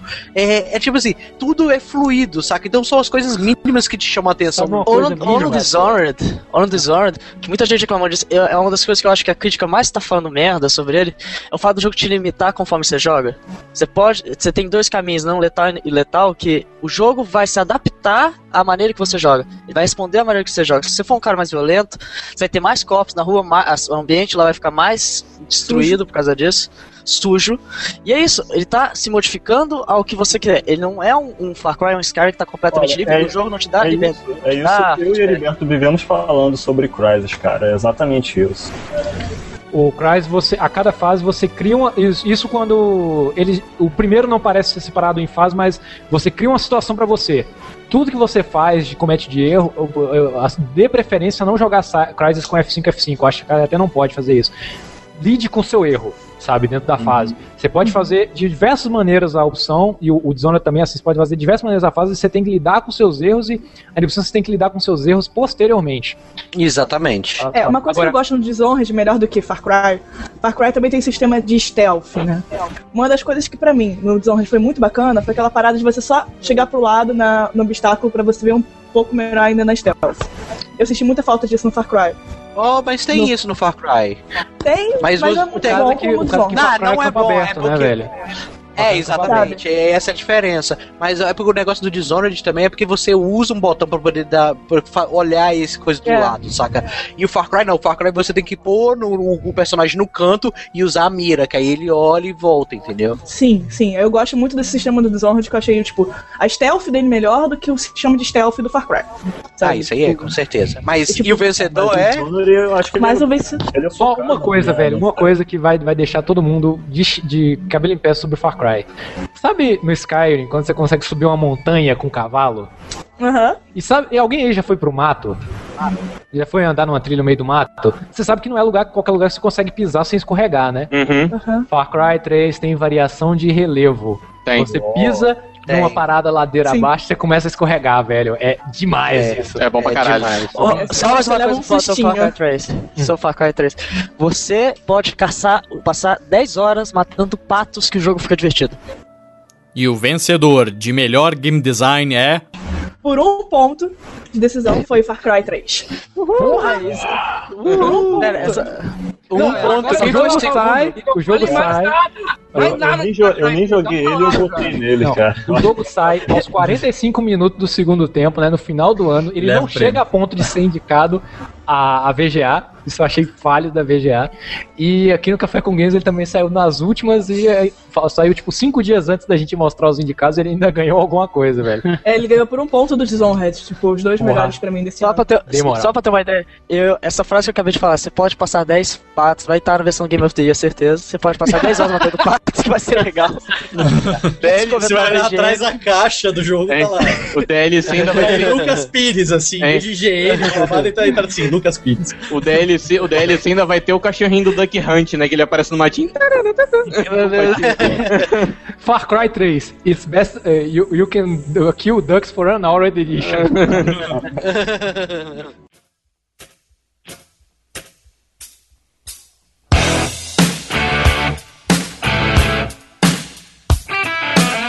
Na próxima categoria, a gente vai premiar aquele jogo que melhor promoveu a jogatina entre os seus amiguinhos.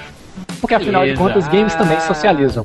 Isso, esses são os indicados para melhor multiplayer do ano. Indicados na categoria Melhor Multiplayer: Mass Effect 3, BioWare, Electronic Arts. Guild Wars 2, ArenaNet NCSoft. Max Payne 3, Rockstar Take-Two. Call of Duty Black Ops 2, Treyarch Activision. E Borderlands 2, Gearbox Take-Two. Sem Só algum. nenhuma É tudo, é tudo 2, 3, 5. 3, 2, 3, é um código. É o sinal do final da geração, né, cara? E aí, vamos lá. Não, cara, só tava tentando ensinar a Valve o número 3, saca? 2 É, ah, rapidamente, Guild Wars 2 tá ali por causa da jogabilidade nova, não tentou imitar o World of Warcraft, é por isso que ele tava nos indicados. E ele Extremamente tá em segundo lugar, deixa Velho, claro. eu joguei Extrema- ontem o, Max, o multiplayer do Max Payne 3 e como o Kiliano falou, ele é divertido pra caralho, velho. E é muito fácil de se jogar. Ele é muito noob friendly, sabe? Ele é Legal. muito noob friendly e você consegue se divertir. Eu consegui matar, tipo, umas 7 vezes um cara que tava 40 níveis a- a- acima de mim e ainda assim eu, a gente se divertiu pra caralho, velho. Cara, o- e ele acrescentou todas essas coisas clássicas de loadout, você montar o seu loadout, bloquear arma, ele acrescentou tudo isso aí, ficou bem legal, bem equilibrado. Tá bom.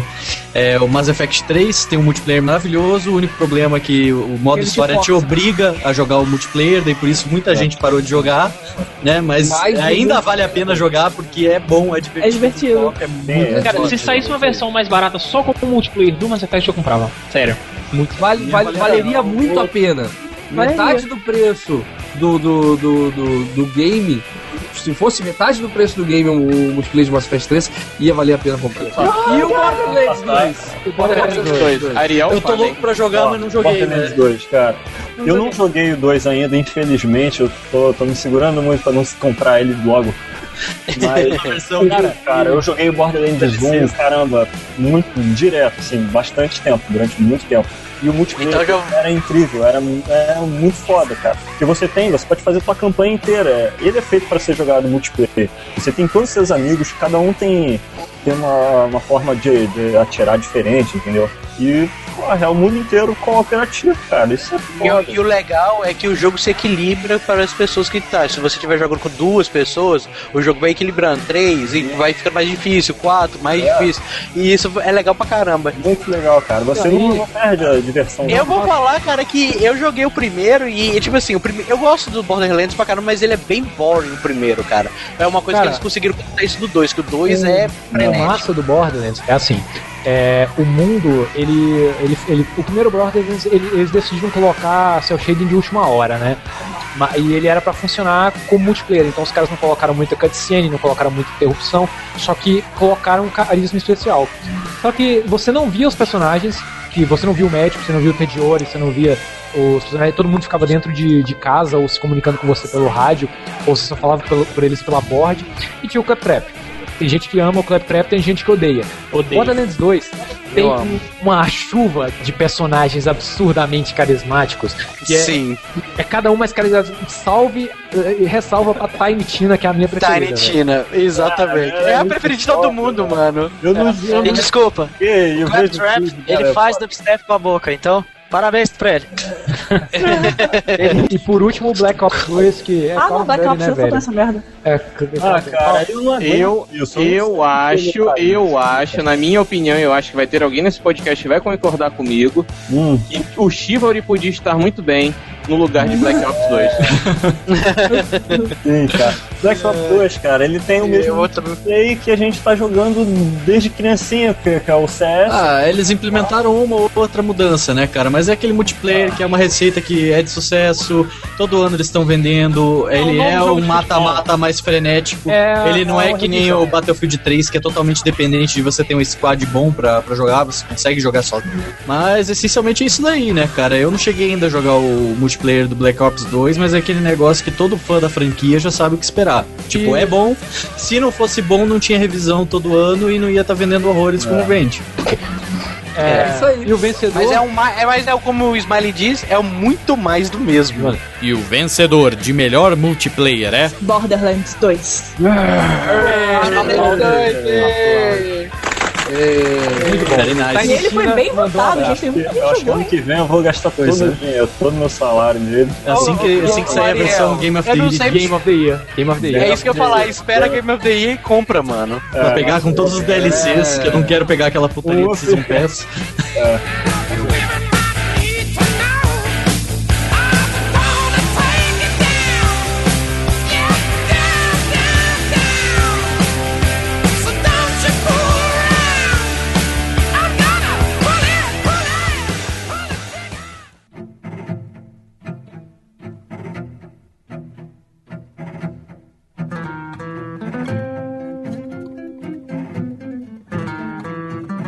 Desde muito tempo, os games que é precisam de um certo contexto, né, para você se mover em frente. Não é só o passar de fase, né? E os games conseguiram provar que em matéria de escrever histórias, de contar histórias, de fazer você entrar dentro da história, às vezes ele é melhor até que o cinema. Então, a gente vai, a gente vai aqui falar os indicados para melhor roteiro dos games de 2012. Indicados na categoria Melhor Roteiro: Walt Williams com Spec Ops The Line, Sean Vanaman, Mark Derin e Gary Wita com The Walking Dead, Ki Shigema, Seiji Shimoda, Tomohiro Takeda, Yasuhiro Noguchi e Shinsaku Sawamura com Asura's Wrath, Patrick Wex com Mass Effect 3 e Jeffrey Yohalan com Far Cry 3. Vamos falar de Spec Ops The Line. Esse, eu, Matheus, Bruce Cantarim e Lucas Pires podemos falar com propriedade, cara. Esse game Ah, pode não ignorar ser o melhor jogo do ano. Ah, a Sony também jogou? pode não ser o melhor jogo do ano, ele pode não ter levado o melhor mas esse é o jogo mais importante de 2012 pra mim. Foi o melhor jogo que eu joguei esse ano, cara, sem dúvida.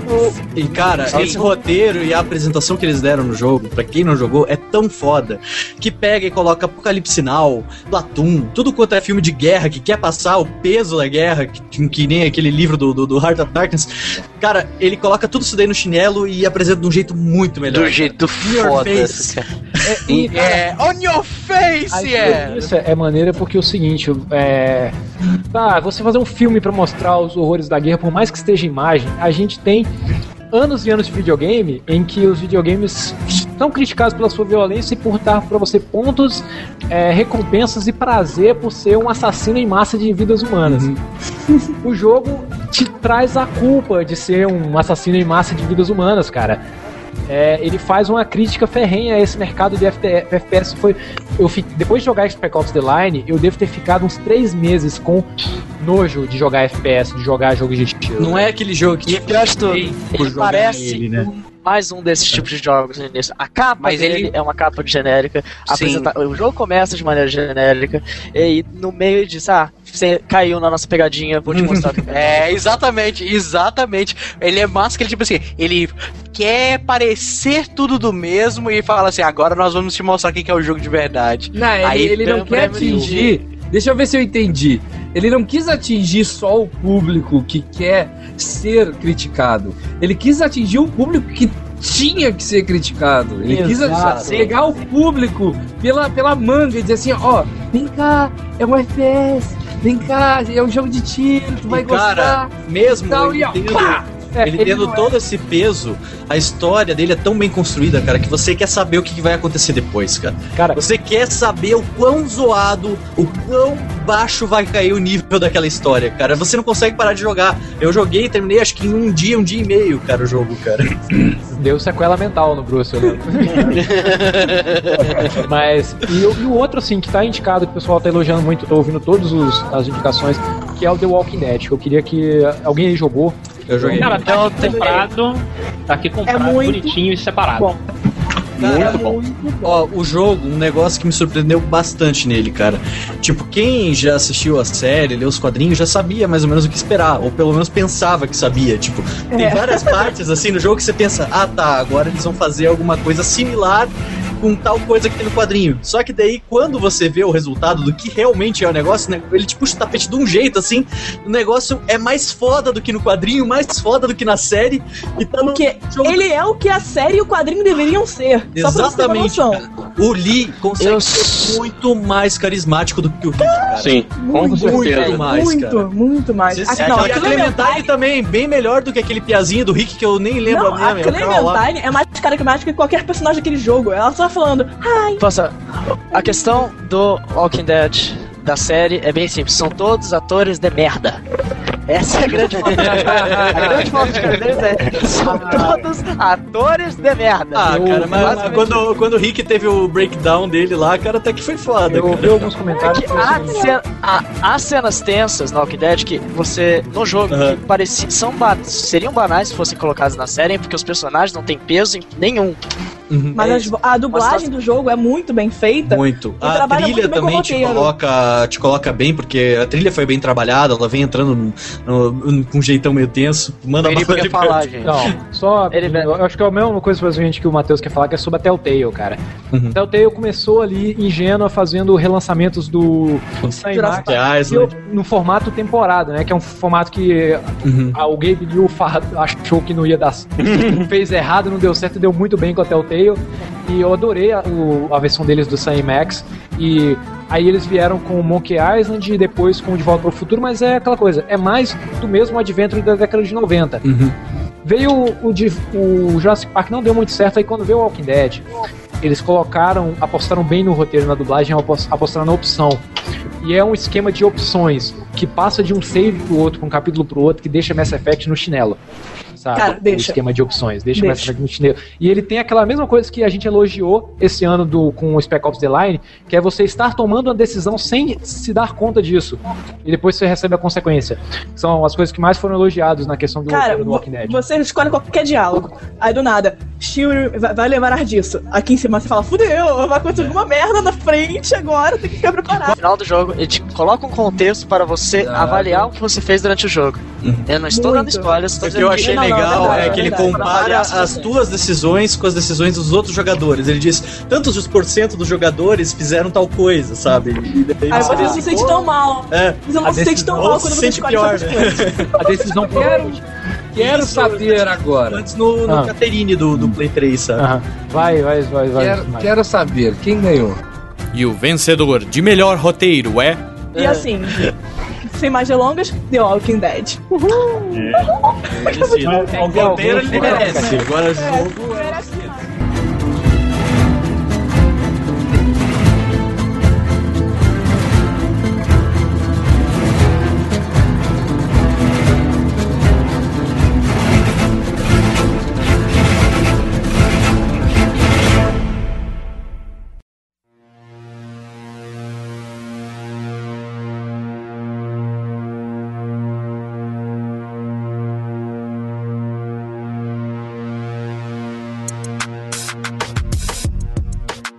Então vamos para o indicado a melhor jogo independente. Indicados para melhor título independente: FTL Subset Games, Super Crate Box Flumber, FES Polytron, Hotline Miami Damnation e Knights of Pen and Paper Behold Studios. Descrevam aí quem jogou, cara. Eu sei que Ismael, é putinha de FTL. E eu sou putinha de Knights of Pen Paper. É isso Ah, aí. eu sou, É. eu sou putinha de FTL. Só queria dar uma demonstração como falar brevemente do jogo. O jogo é excelente, tem mecânicas excelentes. tá? Ele é, é um pouco é, é o que faltava no, no mercado de games hoje e eu acho que ele merece muito, tipo muito prêmio. E ele foi muito mal visto. Ele passou por baixo do radar. É, assim, assim? É, ele é um simulador de nave, né? Assim, Isso. Meu, meu melhor contato com o simulador de nave foi o Freelancer de 2001. Adorava aquele game. E hoje o mais importante título do gênero é o EVE Online. Né, que tem uma comunidade forte pra caramba e que é uma grande oposição aí É, ao, eu ao outro. esperar o Star Citizen, né? É, eu tô na expectativa do Star Citizen aí pro É, retorno desse Agora, o diferencial do FTL é que ele foca na nave. Você é o comandante da nave, tem a tripulação ali, tem várias áreas da nave que são responsáveis por cada coisa. Uma é responsável pelo shield da nave, outra pelo míssil e tal. E você vai dando jumps no- pelas, galá- pelas galáxias e tal, e vai encontrando outras naves que você acaba tendo que guerrear. E daí você vai mirando nas salas dela, você tem que daí mandar o pessoal da tua tripulação ir lá reparar a tua sala que foi atingida, tá pegando fogo. Tem que tomar decisões também, às vezes que você encontra um cara que tava numa caverna, num planeta isolado, e tá todo autista, daí você tem que decidir se vai levar ele pra casa ou vai deixar ele entrar na tua tripulação. Tem um monte de coisa desse tipo. É assim. muito bom, é muito bom. E É tipo um é muito Nemo. difícil de você jogar por uma hora inteira sem ter a tua nave destruída, cara. Sério, é muito difícil. Quem mais jogou mais alguma coisa aí? O Kiliano é putinha É, do. Super Crate Box. Pra falar rapidinho do Super Crate Box. É uma das melhores experiências de sala, de festa. Aquele jogo pra te, te chamar dois amigos e, e passar o joystick pra jogar, ele é uma das coisas mais divertidas. Ele lembra muito você pegar o Super Mario original, né? Que nem era no Super, né? Era só o Mario Bros. É, exato. É, é, pega o Mario original e dá uma armas pra ele, pro Mario. É, e é coloca o- esse jogo com modo de disputa de ranking online, cara. é. E é de graça na Steam. Então, se você não jogou ainda Super Crate Box, entra na Steam, procura lá que tá lá e baixa. Beleza. Tem um? também o, o Hotline Miami, que acho que o Lucas também tá louco pra falar, que, putz, cara, é uma viagem de ácido fodida esse jogo. Como todo bom jogo independente, né, velho? É, mas ele, tipo, pelos vídeos, o pessoal só bate o olho assim, ah, o que, que é isso aqui? Parece um hip-hop de GTA? Não, não se engane, não, é um hip-hop de GTA. É tanto que eu, quando é, eu tava ouvindo o podcast da GameSpot e, o- e, e os caras estavam descrevendo o Hotline Miami, eu tava ouvindo outro jogo que é aquele Retro City Rampage. É, Retro City Rampage, é bom. É porque eu fiquei na minha, Sim, eu vi sim, na minha sim, cabeça tá como ligado. Retro City Ransom. O Retro City Rampage, que é um GTA em 8 bits, Sim. todo loucão. Aí depois os caras falaram do Hotline Miami. ó. Mas então, o Hotline Miami é o seguinte, cara, ele é quase um jogo de estratégia stealth, de tentativa e erro. E é inevitável, cara, você vai morrer. Morte é, parte do aprendizado do jogo, que nem no Dark Souls, né? Ou no Super Meat Boy. É igual, É, mas é igual também. ele, uma coisa que o Lucas queria falar lá é que é a versão do Drive pra videogame, mano. As Sabe, músicas são É. fodas. O bonequinho, você olha assim, cara, é o ator do Drive lá, o Ryan É Gosling, Ryan cara, Gosling. igualzinho. Perfeito. Sim. E eu queria falar do FES, que é uma das coisas mais. É o, era pra ser o Duke Nukem Forever dos, dos jogos indie, mas é uma das coisas mais incríveis de- de- dos últimos anos. Deixa eu só terminar uma coisinha sobre o FES, que ele. A experiência de jogar ele pode ir muito além do jogo de puzzle, pode ao ponto de você baixar um aplicativo de QR codes e você decifrar uma língua antiga só pelos segredos que o jogo tá escondendo dentro dele. O pessoal perguntou por que, que o Journey não tá entre os indicados. Cara, a Death Game Company, ela é, da subsidiada da Sony, velho, não é independente. Exato. O Death Game Company é feito por ex-funcionários da Estúdio Santa Mônica. E eles já levaram é prêmio que demais. Chega. todo, mundo que, todo mundo que trabalhou no Journey trabalhou em God of War, velho. Não, não tem nada de independente aí. Exato. A gente não vai fazer. A gente, a gente não é a, a Spike TV que faz o. é, precisamos é, premiar o FIFA desse ano. Vamos fazer melhor jogo de futebol de 2013 que comece com F. Daí premia o FIFA. É, não vamos fazer isso. Fala pra gente aí do, do Knights. Bem rapidinho, esse aqui na palma da minha mão, aqui Knights of Pen Paper, é um jogo mobile. E ele é um ódio ao RPG de mesa, todo mundo que que viveu o RPG de mesa aí, o D&D, por aí vai. Cara, por favor, procure esse jogo. Ele basicamente é um RPG por turnos, só que você gerencia algumas coisas com o mestre, ele tem umas mecânicas muito diferentes, do tipo, em vez de você escolher que os seus personagens é, vão entrar na floresta procurar algum bicho pra matar pra ganhar XP, você, como mestre, coloca os bichos na frente dele e aparece como se ele estivesse falando, ah, então aconteceu tal coisa, sabe? Ele tem toda essa pegada nostálgica que o RPG de mesa tem, e além de funcionar muito bem, os gráficos são muito bonitos, e ele não tá aqui por cota, tá? Não tá aqui porque ele é brasileiro, tá aqui porque é bom. Bom pra caralho. Então, e o vencedor E o vencedor de melhor título independente é. 10 da. É, e foi o que nós não A empolgação. A empolgação não foi nossa. Ele só tá aqui porque todo mundo premiou ele, velho. Eu, por mim, eu dava pro Knights. Eu, por mim, dá pro Night.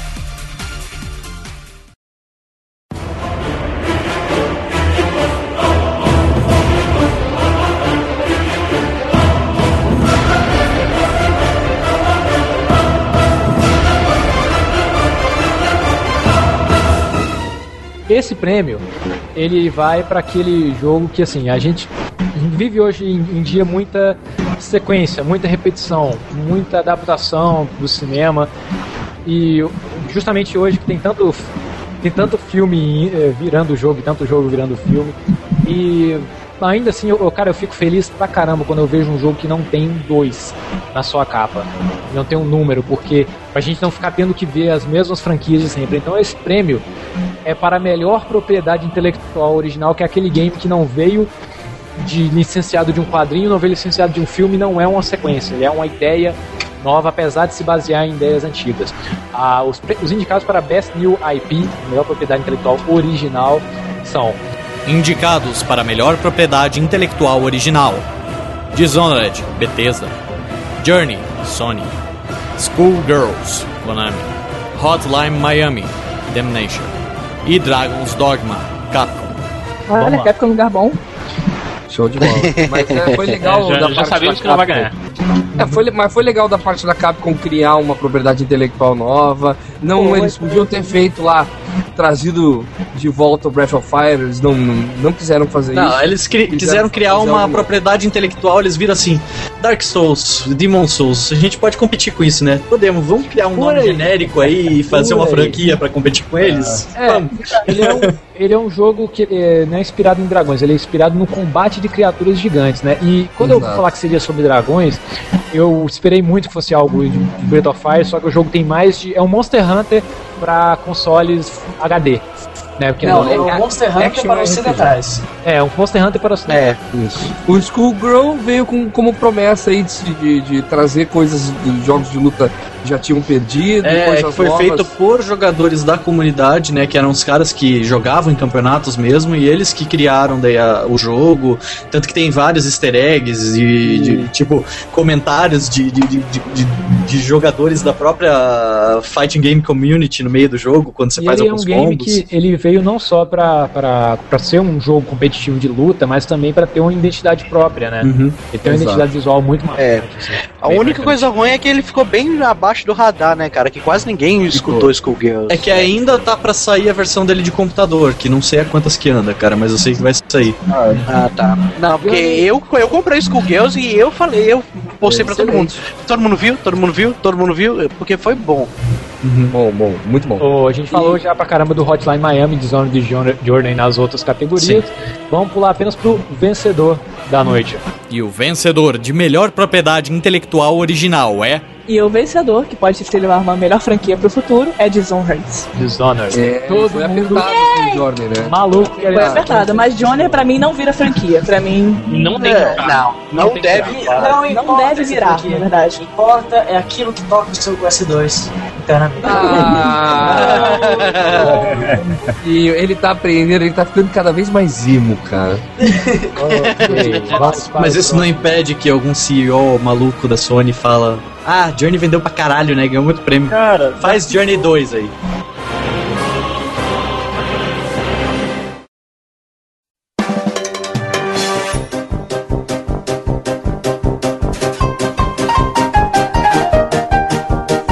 Vamos para os indicados de melhor jogo portátil. Indicados para melhor game mobile portátil: Angry Birds Star Wars, iOS, Android, Kofu. Gravity Rush, PlayStation Vita, Sony. Resident Evil Revelations, Nintendo 3DS, Capcom. Mario 3D Land, Nintendo 3DS, Nintendo.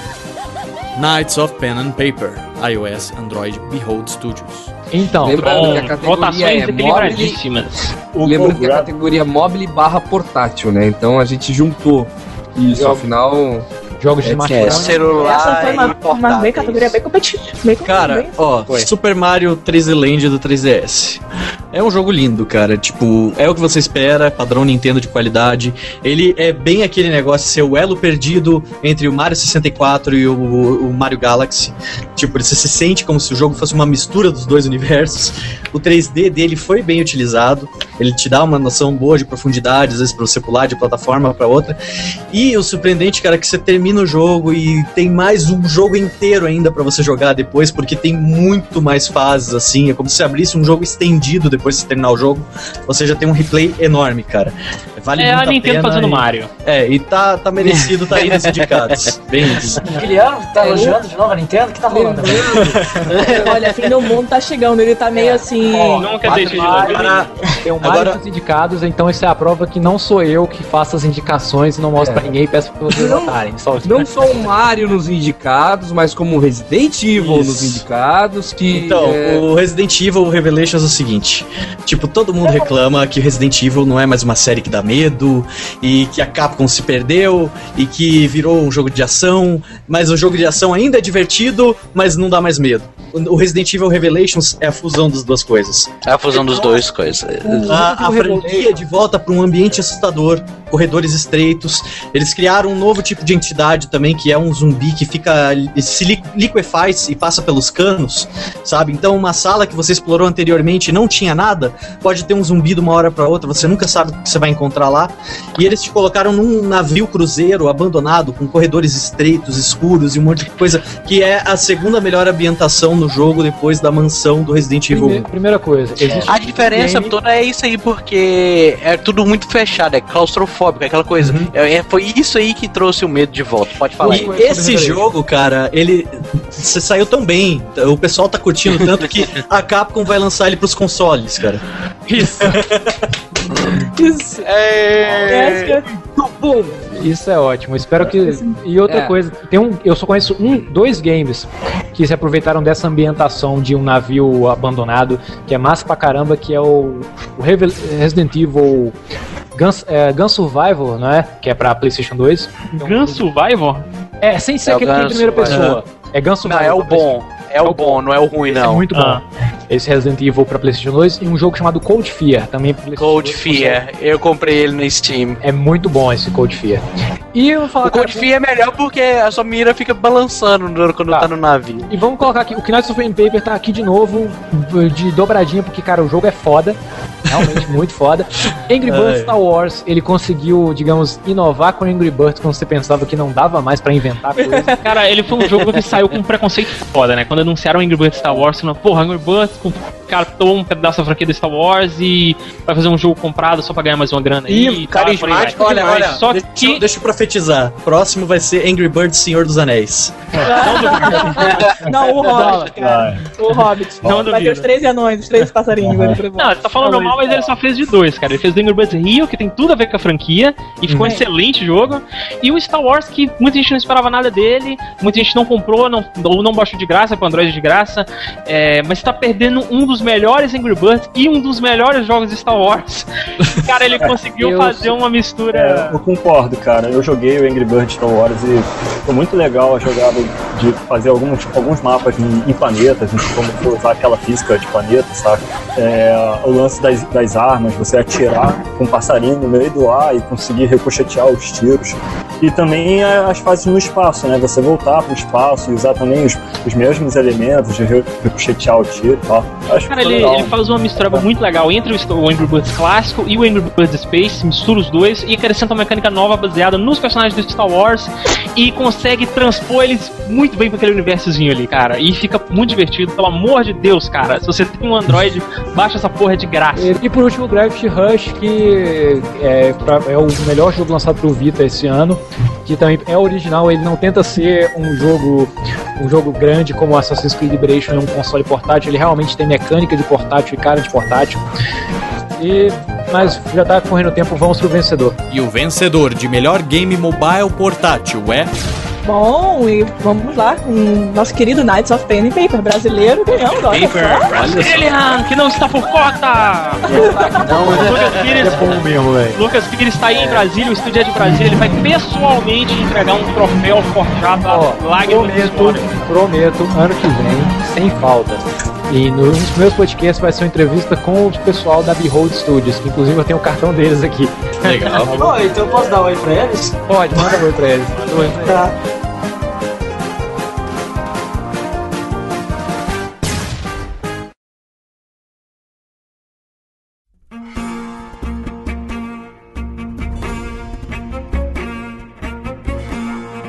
Então vamos lá, vamos para os as últimas indicações do ano, que é as indicações artísticas, já que a gente premiou todos os profissionais envolvidos na parte técnica, vamos também para aquela parte mais autoral dos games, né? E vamos para o primeiro indicado para melhor atuação em voz masculina. Indicados para melhor atuação em voz masculina. Nolan North como Capitão Martin Walker em X-Spec Ops The Line. Martin Sheen como Elusive Man em Mass Effect 3. Keith D. Williams como David Anderson em Mass Effect 3. Michael Mandu como Vaz Montenegro em Far Cry 3. Damian Clark como Handsome Jack em Borderlands 2.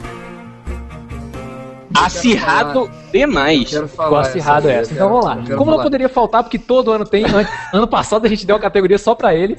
Nolan North como o Capitão Martin Walker de Spec Ops The Line. Porque, cara, eu vou te falar, eu só descobri, eu só descobri que é o Nolan North depois que eu li nos- no. No. nos créditos, porque a atuação Gentlemen, tá muito welcome boa. to Dubai. Welcome to... E funcionou, cara, porque é bom, é, ficou foda pra caramba a dublagem, sabe? Mas a, é uma a, gente, nota. a gente entra, entra no preconceito porque o cara tá em todos os jogos, mas o cara é muito bom, velho. Cara, você O vê cara é a transformação do personagem na atuação de voz dele, cara. É Isso é foda. o Nolan North, cara. Ele é muito ele bom. é muito bom. É o Ele muita prática. Ele é muito versátil, Ele é né, cara? é- Você lembra que ele é o Deadpool ao mesmo tempo, cara? O cara é foda. Quando você ordem, olha que massa, o jogo é tão bem trabalhado em dublagem, quando você dá uma ordem pra alguém do seu esquadrão, a ordem ela vai de acordo com o contexto da situação. Você fala pro cara atirar em um cara que tá atrás de um caminhão, ele fala shoot those guys behind those tanks.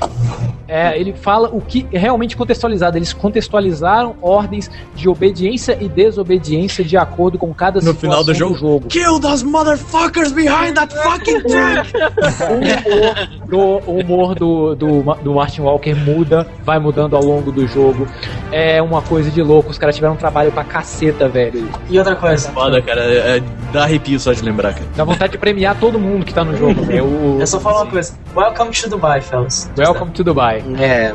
Não, a gente pode premiar todo mundo porque o prêmio não existe, então. Tem custo. Segundo indicado. Já, já, já falando o indicado e o porquê que ele tá aqui. Martin Sheen por Illusive Man no Mass Effect 3. Muito foda, cara. Foda, ele só é foda. Eu, eu Ah, pra mim, Não, ele é, Martin. Por que, que ele está Martin aqui? É Porque ele é o Martin Sheen. né, cara? Ele é o Martin Sheen, cara. Cara, ele é o pai do Charlie Sheen, cara. Cara, E ele atua E do muito Esteves. convincente, cara. Ele sabe explicar os pontos de vista dele. Ele faz a voz também parecer que ele tá, tá falando com o Shepard mesmo. E do 2 pro 3, ele evoluiu o personagem também, né? Outra Tipo, ele, tem- ele evolui o personagem, tipo, É de uma assim. maneira que fazia incrível demais. A atuação pra ele no, no 3 foi melhor do que no 2 pra mim. Mas, tipo, no 3 ele entrou no personagem de uma maneira que eu via o Martin Sheen ali. Não O Casey via. Hudson. É. O Casey Hudson defende muito que a história do Mass Effect ela é assim dark e madura, né? E assim, tem algumas coisas que você vê que é, é meio palhaçada no Mass, no Mass Effect. Eu acho que o, o personagem que chegou pra dar o tom de dark, de não é tão preto no branco no Mass Effect foi o Illusive Man. A entrada do. Com Illusive Man certeza. tem um peso muito grande na história. Ele chegou pra dar aquele. sair da galhofa, assim, o bagulho. Sair da galhofa. E o, o Sabe? Illusive Man, ele não parece um personagem de ficção científica, ele parece um chefão da máfia, um nome de negócio, ele parece que ele, que ele saiu de um filme do... Não, não, não, não. Eu te digo o que, que ele é e da onde veio a inspiração dele, cara. Canceroso do Arquivo X. O canceroso aqui hoje. Boa! Boa. Não, mas é, tem uma HQ, é, First, First Strike, eu acho. Eu não sei, eu não lembro o nome da HQ, mas explica a história dele, como ele se tornou. Como, como virou Cerberus. É, isso. Segue nome. Vamos lá. E o.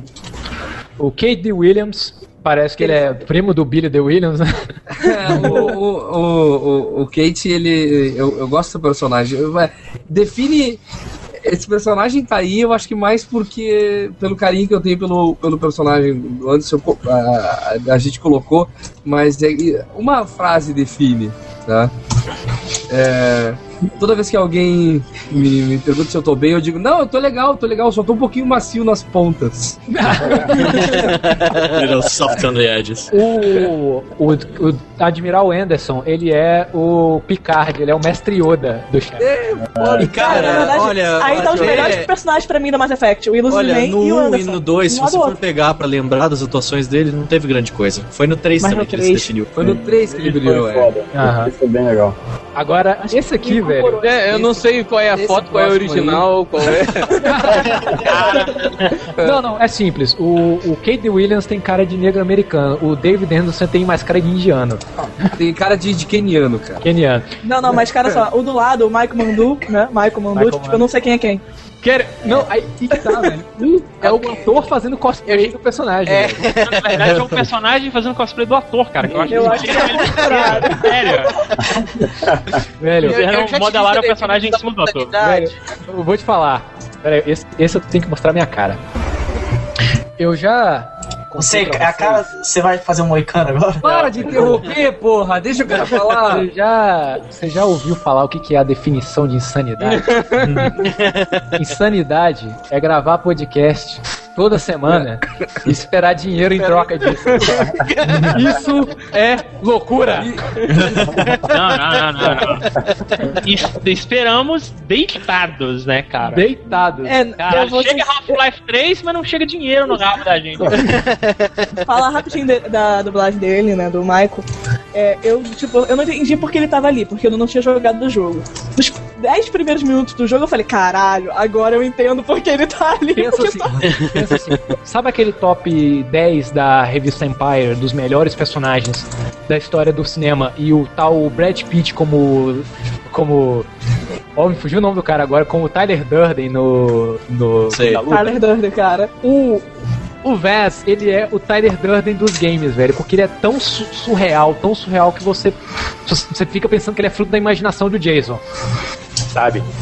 E eu não terminei o Far Cry 3 ainda e tô achando que é isso, velho, porque ele é muito surreal. Dentro do contexto do game, ele é surreal e maneiro demais pra ser um personagem de carne e osso, velho, dentro do, do game. Ele é surreal e foda. maneiro demais pra ser. E o Cameron, Damon Clark como Handsome Jack do Borderlands 2. Que, assim, particularmente eu prefiro a Tiny Tina, mas ele tem muita fala, tem muito. o Borderlands 2 está recheado de personagens com citações legais, com o que o americano chama de one-liner, né? Que é uma frase de impacto. E Ele é. Detalhe, detalhe. O personagem em si é foda, velho. Ele comeu a. A Mad Moxie. Pronto. Ele é. Porra, É. não, cara, tá de sacanagem. Tá de sacanagem. isso? Não, na É, fase do, cara. na fase do, do Handsome Jack, você encontra um quarto em adoração a Mad Mox, e se você entra dentro do quarto, é cheio de foto sensual dela e fica caindo alguma Caralho. coisa branca no seu rosto. É Cara, muito cara, foda. o personagem era muito foda. do mundo, Ele é cara. foda. E Então, quem ganhou? O vencedor Quem é. ganhou? E o vencedor em melhor atuação em voz masculina é. Michael mandou, mandou, mandou, sei lá. Ele. o Michael Mendel. Michael Michael Mendel.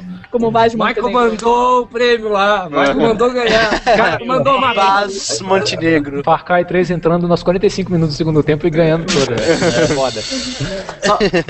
Só pra ter uma ideia, é o terceiro, meu terceiro jogo favorito do ano, mas enfim, continua. Cara, como, como a gente não é um podcast machista, a gente também premiou com a mesma seriedade melhor atuação em voz feminina. A mesma seriedade, lembra? primeira- Tirando a do meio, que ela tá ali só Just for the Lols. Não, Quem? tá, Just for the Lols. Just for the Cara, Lols. por favor, tira a Felícia Day aí e coloca a Tina lá do Borderlands 2. Ah, é, tá, Deixa é. eu comentar uma é, coisa. Eu tenho que comentar uma coisa. Eu e o Smiley, a gente teve uma discussão uma vez sobre semi-celebridades desnecessárias em games, né?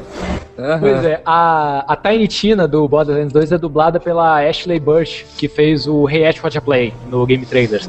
Ela também é tipo meio uma semi-celebridade da internet, mas o trabalho dela é muito melhor. Ó, desenvolvedores de game, chamem PC Siqueira, chama o Heriberto pra dublar um jogo, olha que legal.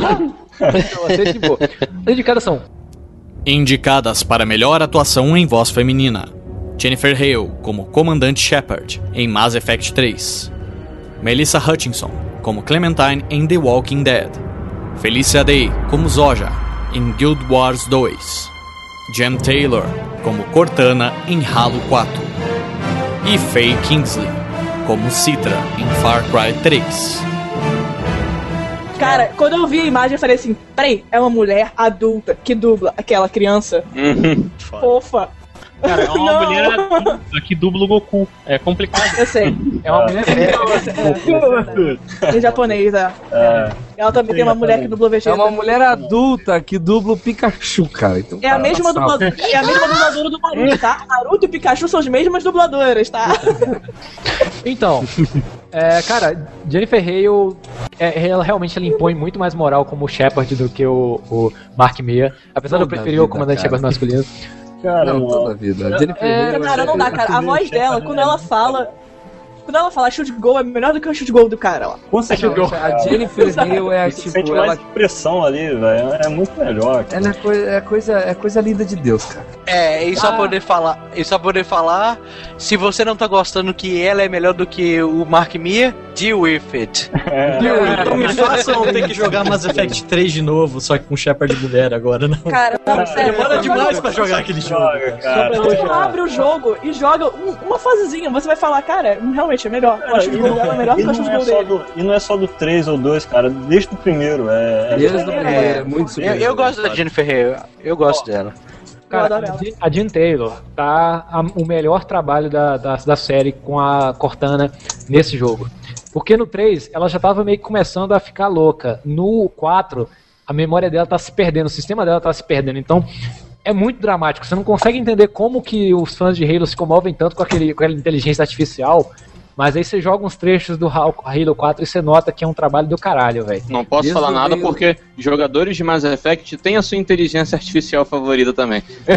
Não, mas é sem sacanagem. A, a, a Cortana, desde o Halo 1, ela já é um personagem forte, ela já é um- uma, um- uma parte foda, assim, da história, assim, sabe? E provavelmente eu não joguei os outros, eles devem ter trabalhado muito mais. E chegou no 4 e deve estar, tipo, estourando de carisma essa personagem. E a vencedora de melhor atuação em voz feminina é. Melissa como Clementine. Linda! Mas eu ainda preferia a Ah. Jennifer. Lucas Pires tem orgasmos anais agora. Bora rápido que tá acabando, hein? Tá, lá. último- a última classificação é, é o prêmio para melhor tentativa de entrar no mercado brasileiro. né? Porque o Brasil. Ou não. É, a, conta da sua teoria de conspiração aí, Bruce. Então, É, eu acho que eles estão fazendo isso daí porque eles sabem que estamos no final da geração, né? E que vai sobrar bastante PlayStation 3 e Xbox 360 lá nos Estados Unidos. Daí vamos mandar aquilo, aqueles refugos ali de barco.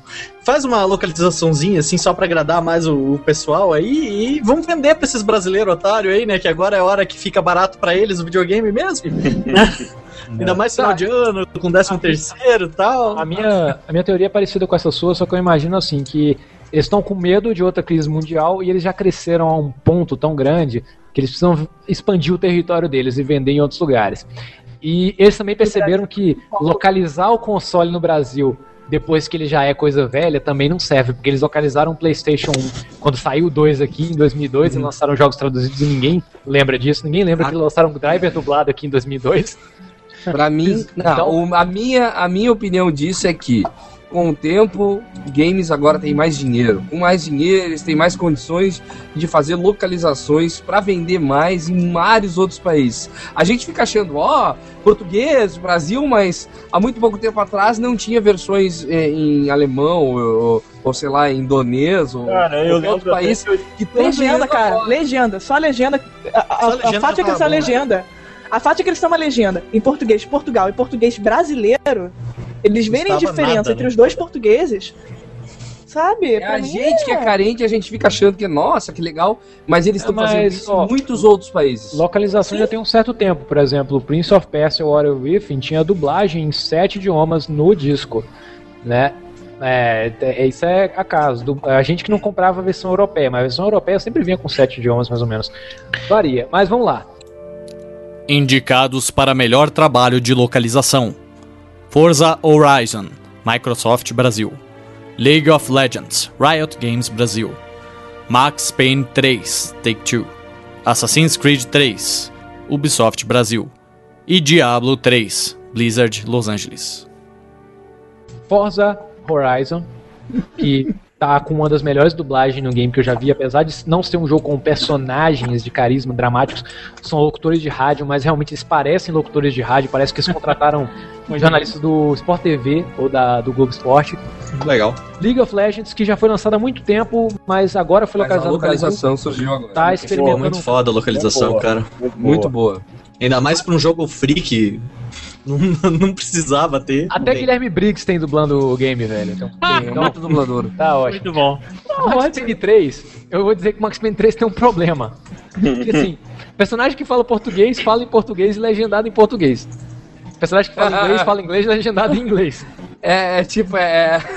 É que, nem, é que nem assistir o último samurai, sabe? Ai, metade do filme é em inglês, a outra metade é em É japonês. que, e nem, é, que nem, é que nem tu tá jogando Guild Wars e tu, do- e tu, e tu dropar o, o Berserker Ring of the Berserker, né? Cara, eu só falo uma coisa sobre Max Payne 3. Nunca me diverti tanto sendo xingado por 10 horas consecutivas. Você deu uma arrombada do caralho. Eles contrataram Porra. gente pra falar, xinga aí, dá um microfone na frente do cara e xinga, Xinga aí. aí, né? Xinga, cara, mas que Filha da trabalho puta, arrombado do caralho, eu vou botar caralho nessa porra, vou jogar uma granada nessa porra, desgraça do caralho. Cara, tipo, ou era o nome da arma, ou era morrer, ou era um xingamento. Você não tem outra Que palavra. bonito. Daí é o jogador porra. xingando do, do outro lado da tela e o jogo xingando daqui, né? Explosão de caralho, mano. É uma Não, na poesia. parte, na parte em que você conhece uma brasileira lá, falou, pô, sua burguesinha do caralho! Vai morrer, vagabunda! Ah, desculpa. Encher teu cu de bala. Cara, olha só pra quem. A ideia que eu tô passando pra Rockstar. Faça uma versão Kinect de Max Payne 3, onde tu pode xingar de volta. E os caras ficam tristes ainda, né? Puta, o cara tá puta rapadura. Meu pai precisa duro. Tem um trecho, sem spoiler, sem spoiler, que os caras estão desovando cadáveres. Aí os caras pegam assim, pô, esse filho da puta tá pesado pra caralho, hein? Ah, pô, morreu, levou em chumbo até o rabo. Sabe qual é o melhor de tudo? Sabe qual é o melhor de tudo do Max Payne 3? Eles não traduziram lá fora as partes em português, só a gente tá entendendo essa merda.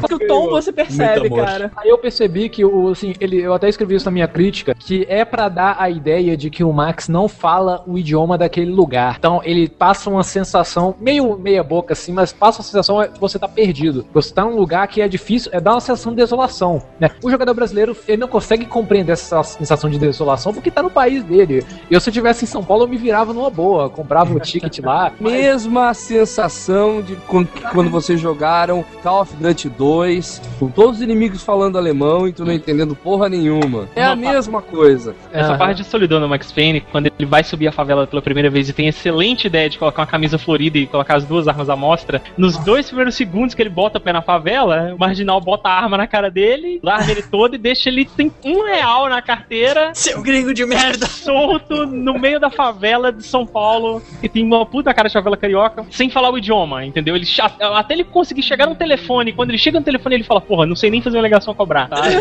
É complicado. A parte que ele tá subindo a favela e você começa a escutar as pessoas comentarem, você vai passando e tem uns caras comentando no cantinho, ó, olha aquele cara ali, pô, parece que ele perdeu o busão, hein?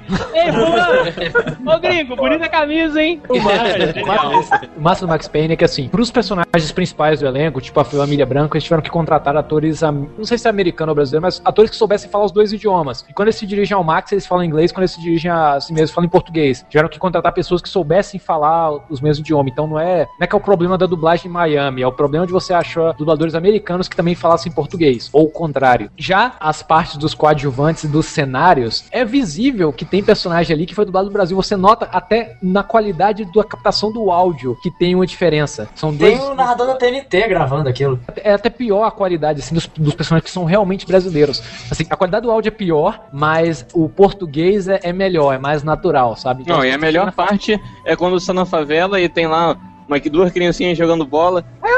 Vem almoçar. Aí você espera um tempinho assim, vem almoçar, caralho.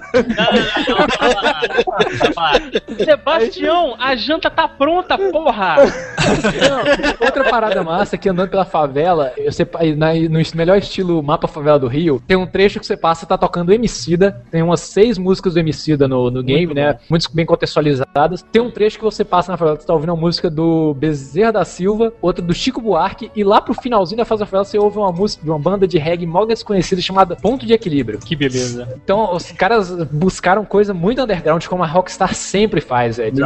Uma coisa que eu achei super interessante é que eles pegaram aquela cultura que a gente tem sobre novela mexicana e colocaram na televisão. Ah, Aquela é novela verdade. mexicana com filhos Amor de e damas. Cara, a mulher, Curupira, ela é cara. É isso que eu falo. Ela dá um blues pro curupira, sabe? Tipo, Melhor Quem que vocês acham que ganhou? Quem que vocês acham que... O pessoal que tá reclamando que a gente tinha a obrigação de comentar do Assassin's Creed 3 da Não, parte não, do é. Brasil, vejam o vídeo do Matheus, que ele já falou tudo. Aquele vídeo explica. É, vamos, vamos situar aqui. A gente acabou confundindo tradução, localização com situar no Brasil. Saiu a dublagem do Assassin's Creed 3 aí, ela é maneira. Não, mas estamos falando sobre a fase do é, Brasil que é coxinhas polêmica. do jogo. Só a fase do Brasil que, tipo, fizeram merda. Eles já até pediram desculpa. Ah, não, é, como o se fosse negócio- melhorar meu coraçãozinho, né? Cara, É, o único negócio do problema Brasil que eu tá no acho- vídeo do, do Matheus. O único problema que eu vi na dublagem do Assassin's Creed 3, a dublagem, não é, a local- não é a fase no Brasil, é que eles dublaram um jogo no Rio e na base de dubladores, é o mesmo estúdio que dublou o Yu Hakusho original, né? Tanto que o Kurama, o cara que faz a voz do Kurama, faz o Conan, só que no Rio tem bem menos dublador que em São Paulo. São Paulo tem um crew, um cast de dubladores muito maior, que é tanto que é o, me- o estúdio que Diablo Legends- 3 foi dublado aqui do Rio. é, do Diablo 3 também foi no Rio, só que eu acho muito melhor se dublar um jogo com uma quantidade absurda de personagens igual foi o League of Legends em São Paulo. Só isso. O StarCraft 2 foi, du- foi dublado em São Paulo pela estúdio da Centauro e ficou foda. Eu preferia que fossem dublados em São Paulo porque tem mais atores lá pra poder dublar. Só Eu isso. gostei do Diablo 3. Pra, na boa, eu achei a dublagem de Diablo 3 muito boa. Ah, o time que dublou o Diablo 3 é o mesmo time que dublou, que dublou Simpsons. Os Simpsons. Diablo 3, cara, uma palavra, cara. O vigarista, cara. Sério. Demais, Se você demais, não jogou velho. aquele jogo sozinho ainda, jogue. Não deixe nenhum amigo teu entrar no jogo. Coloca o vigarista pra jogar junto com você e, e vá ser feliz. Escuta o que ele vai falar. Velho, porque lá, agora premiando. monstro, ele deve ter O Vigarista parece que foi dublado por alguém que trabalhou no Cidade de Deus, velho. Porque é sem É. marcação nenhuma o texto. É muito foda. E o vencedor de melhor trabalho de localização é. Premiando Max Payne 3 com sua localização de favelas. Filha da puta, se não ganhasse também, encheu teu cu de bala.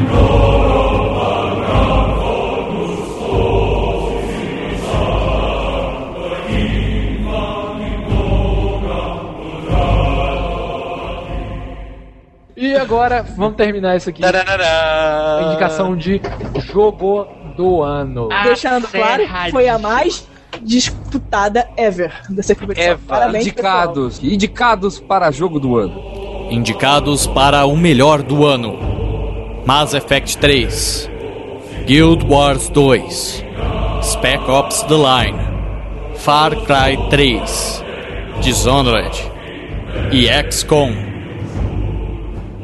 São seis indicados, né? Ao contrário das categorias, porque é jogo pra caralho. E eu vou fazer a minha ressalva já, eu já comentei isso antes. Spec Ops The Line pode não ganhar o melhor do ano, mas é o jogo mais importante que eu joguei esse ano. Sim. Ele é o jogo mais importante lançado, cara, até agora. Ok. E eu só queria dar uma observação rápida também.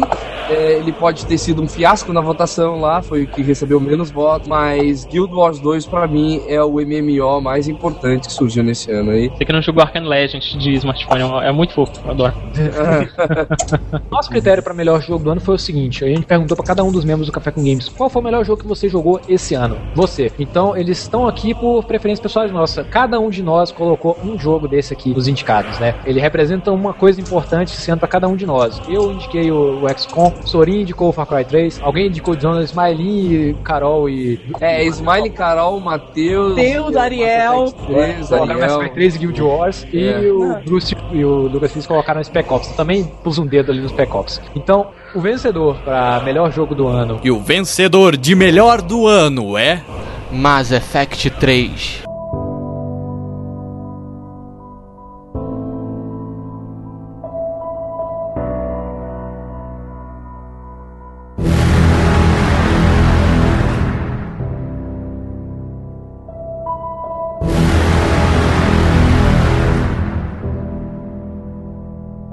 Mass Effect. Apesar de Ele toda a foi, polêmica, cara. hein? Acho de gol. Ele foi, ele foi. Acho gol. Não importa o final, não importa o final, não importa nada. Não importa. Ele ainda assim foi um jogo do caralho. Cara, Não, Deal with it. ele ganhou, tipo, na pior votação lá, né? Tipo, o What the Fuck do ano, com a maior quantidade de votos no final dele, mas mesmo assim as pessoas amam esse jogo. Ó, só fazendo um ver. É, mas comentário, vai- cara, vale lembrar- spoiler, tá? Mas ó, eu achei que a sequência do final de ação que foi o que me deixou meio triste com o final, e não o final em si. Porque eu achei que faltou ali, sabe? Foi anticlimático, tinha que ter mais coisa. Eu senti falta de um, de um último boss, sabe? Você destruiu alguma coisa bizarra, assim. É, cuidado, cuidado. Cuidado. Só Só cuidado. vale galera. lembrar que o, esses, o melhor jogo do ano, foi concorrido e teve. O terceiro ficou com 28, o segundo ficou com 29 e o E primeiro ficou é, com 30. Foi, foi Mass Effect, Far Cry e Dishonored Nessa disputadíssimo ordem. entre esses três aí. Cara, eu. Então, pessoal, até 2013, se o mundo não acabar dia 21 e que a força esteja com todos vocês. Feliz ano novo e Natal pra todo mundo. Comprem Feliz Natal, né, também, né? A gente esqueceu do Feliz Natal. tudo parcelado. É,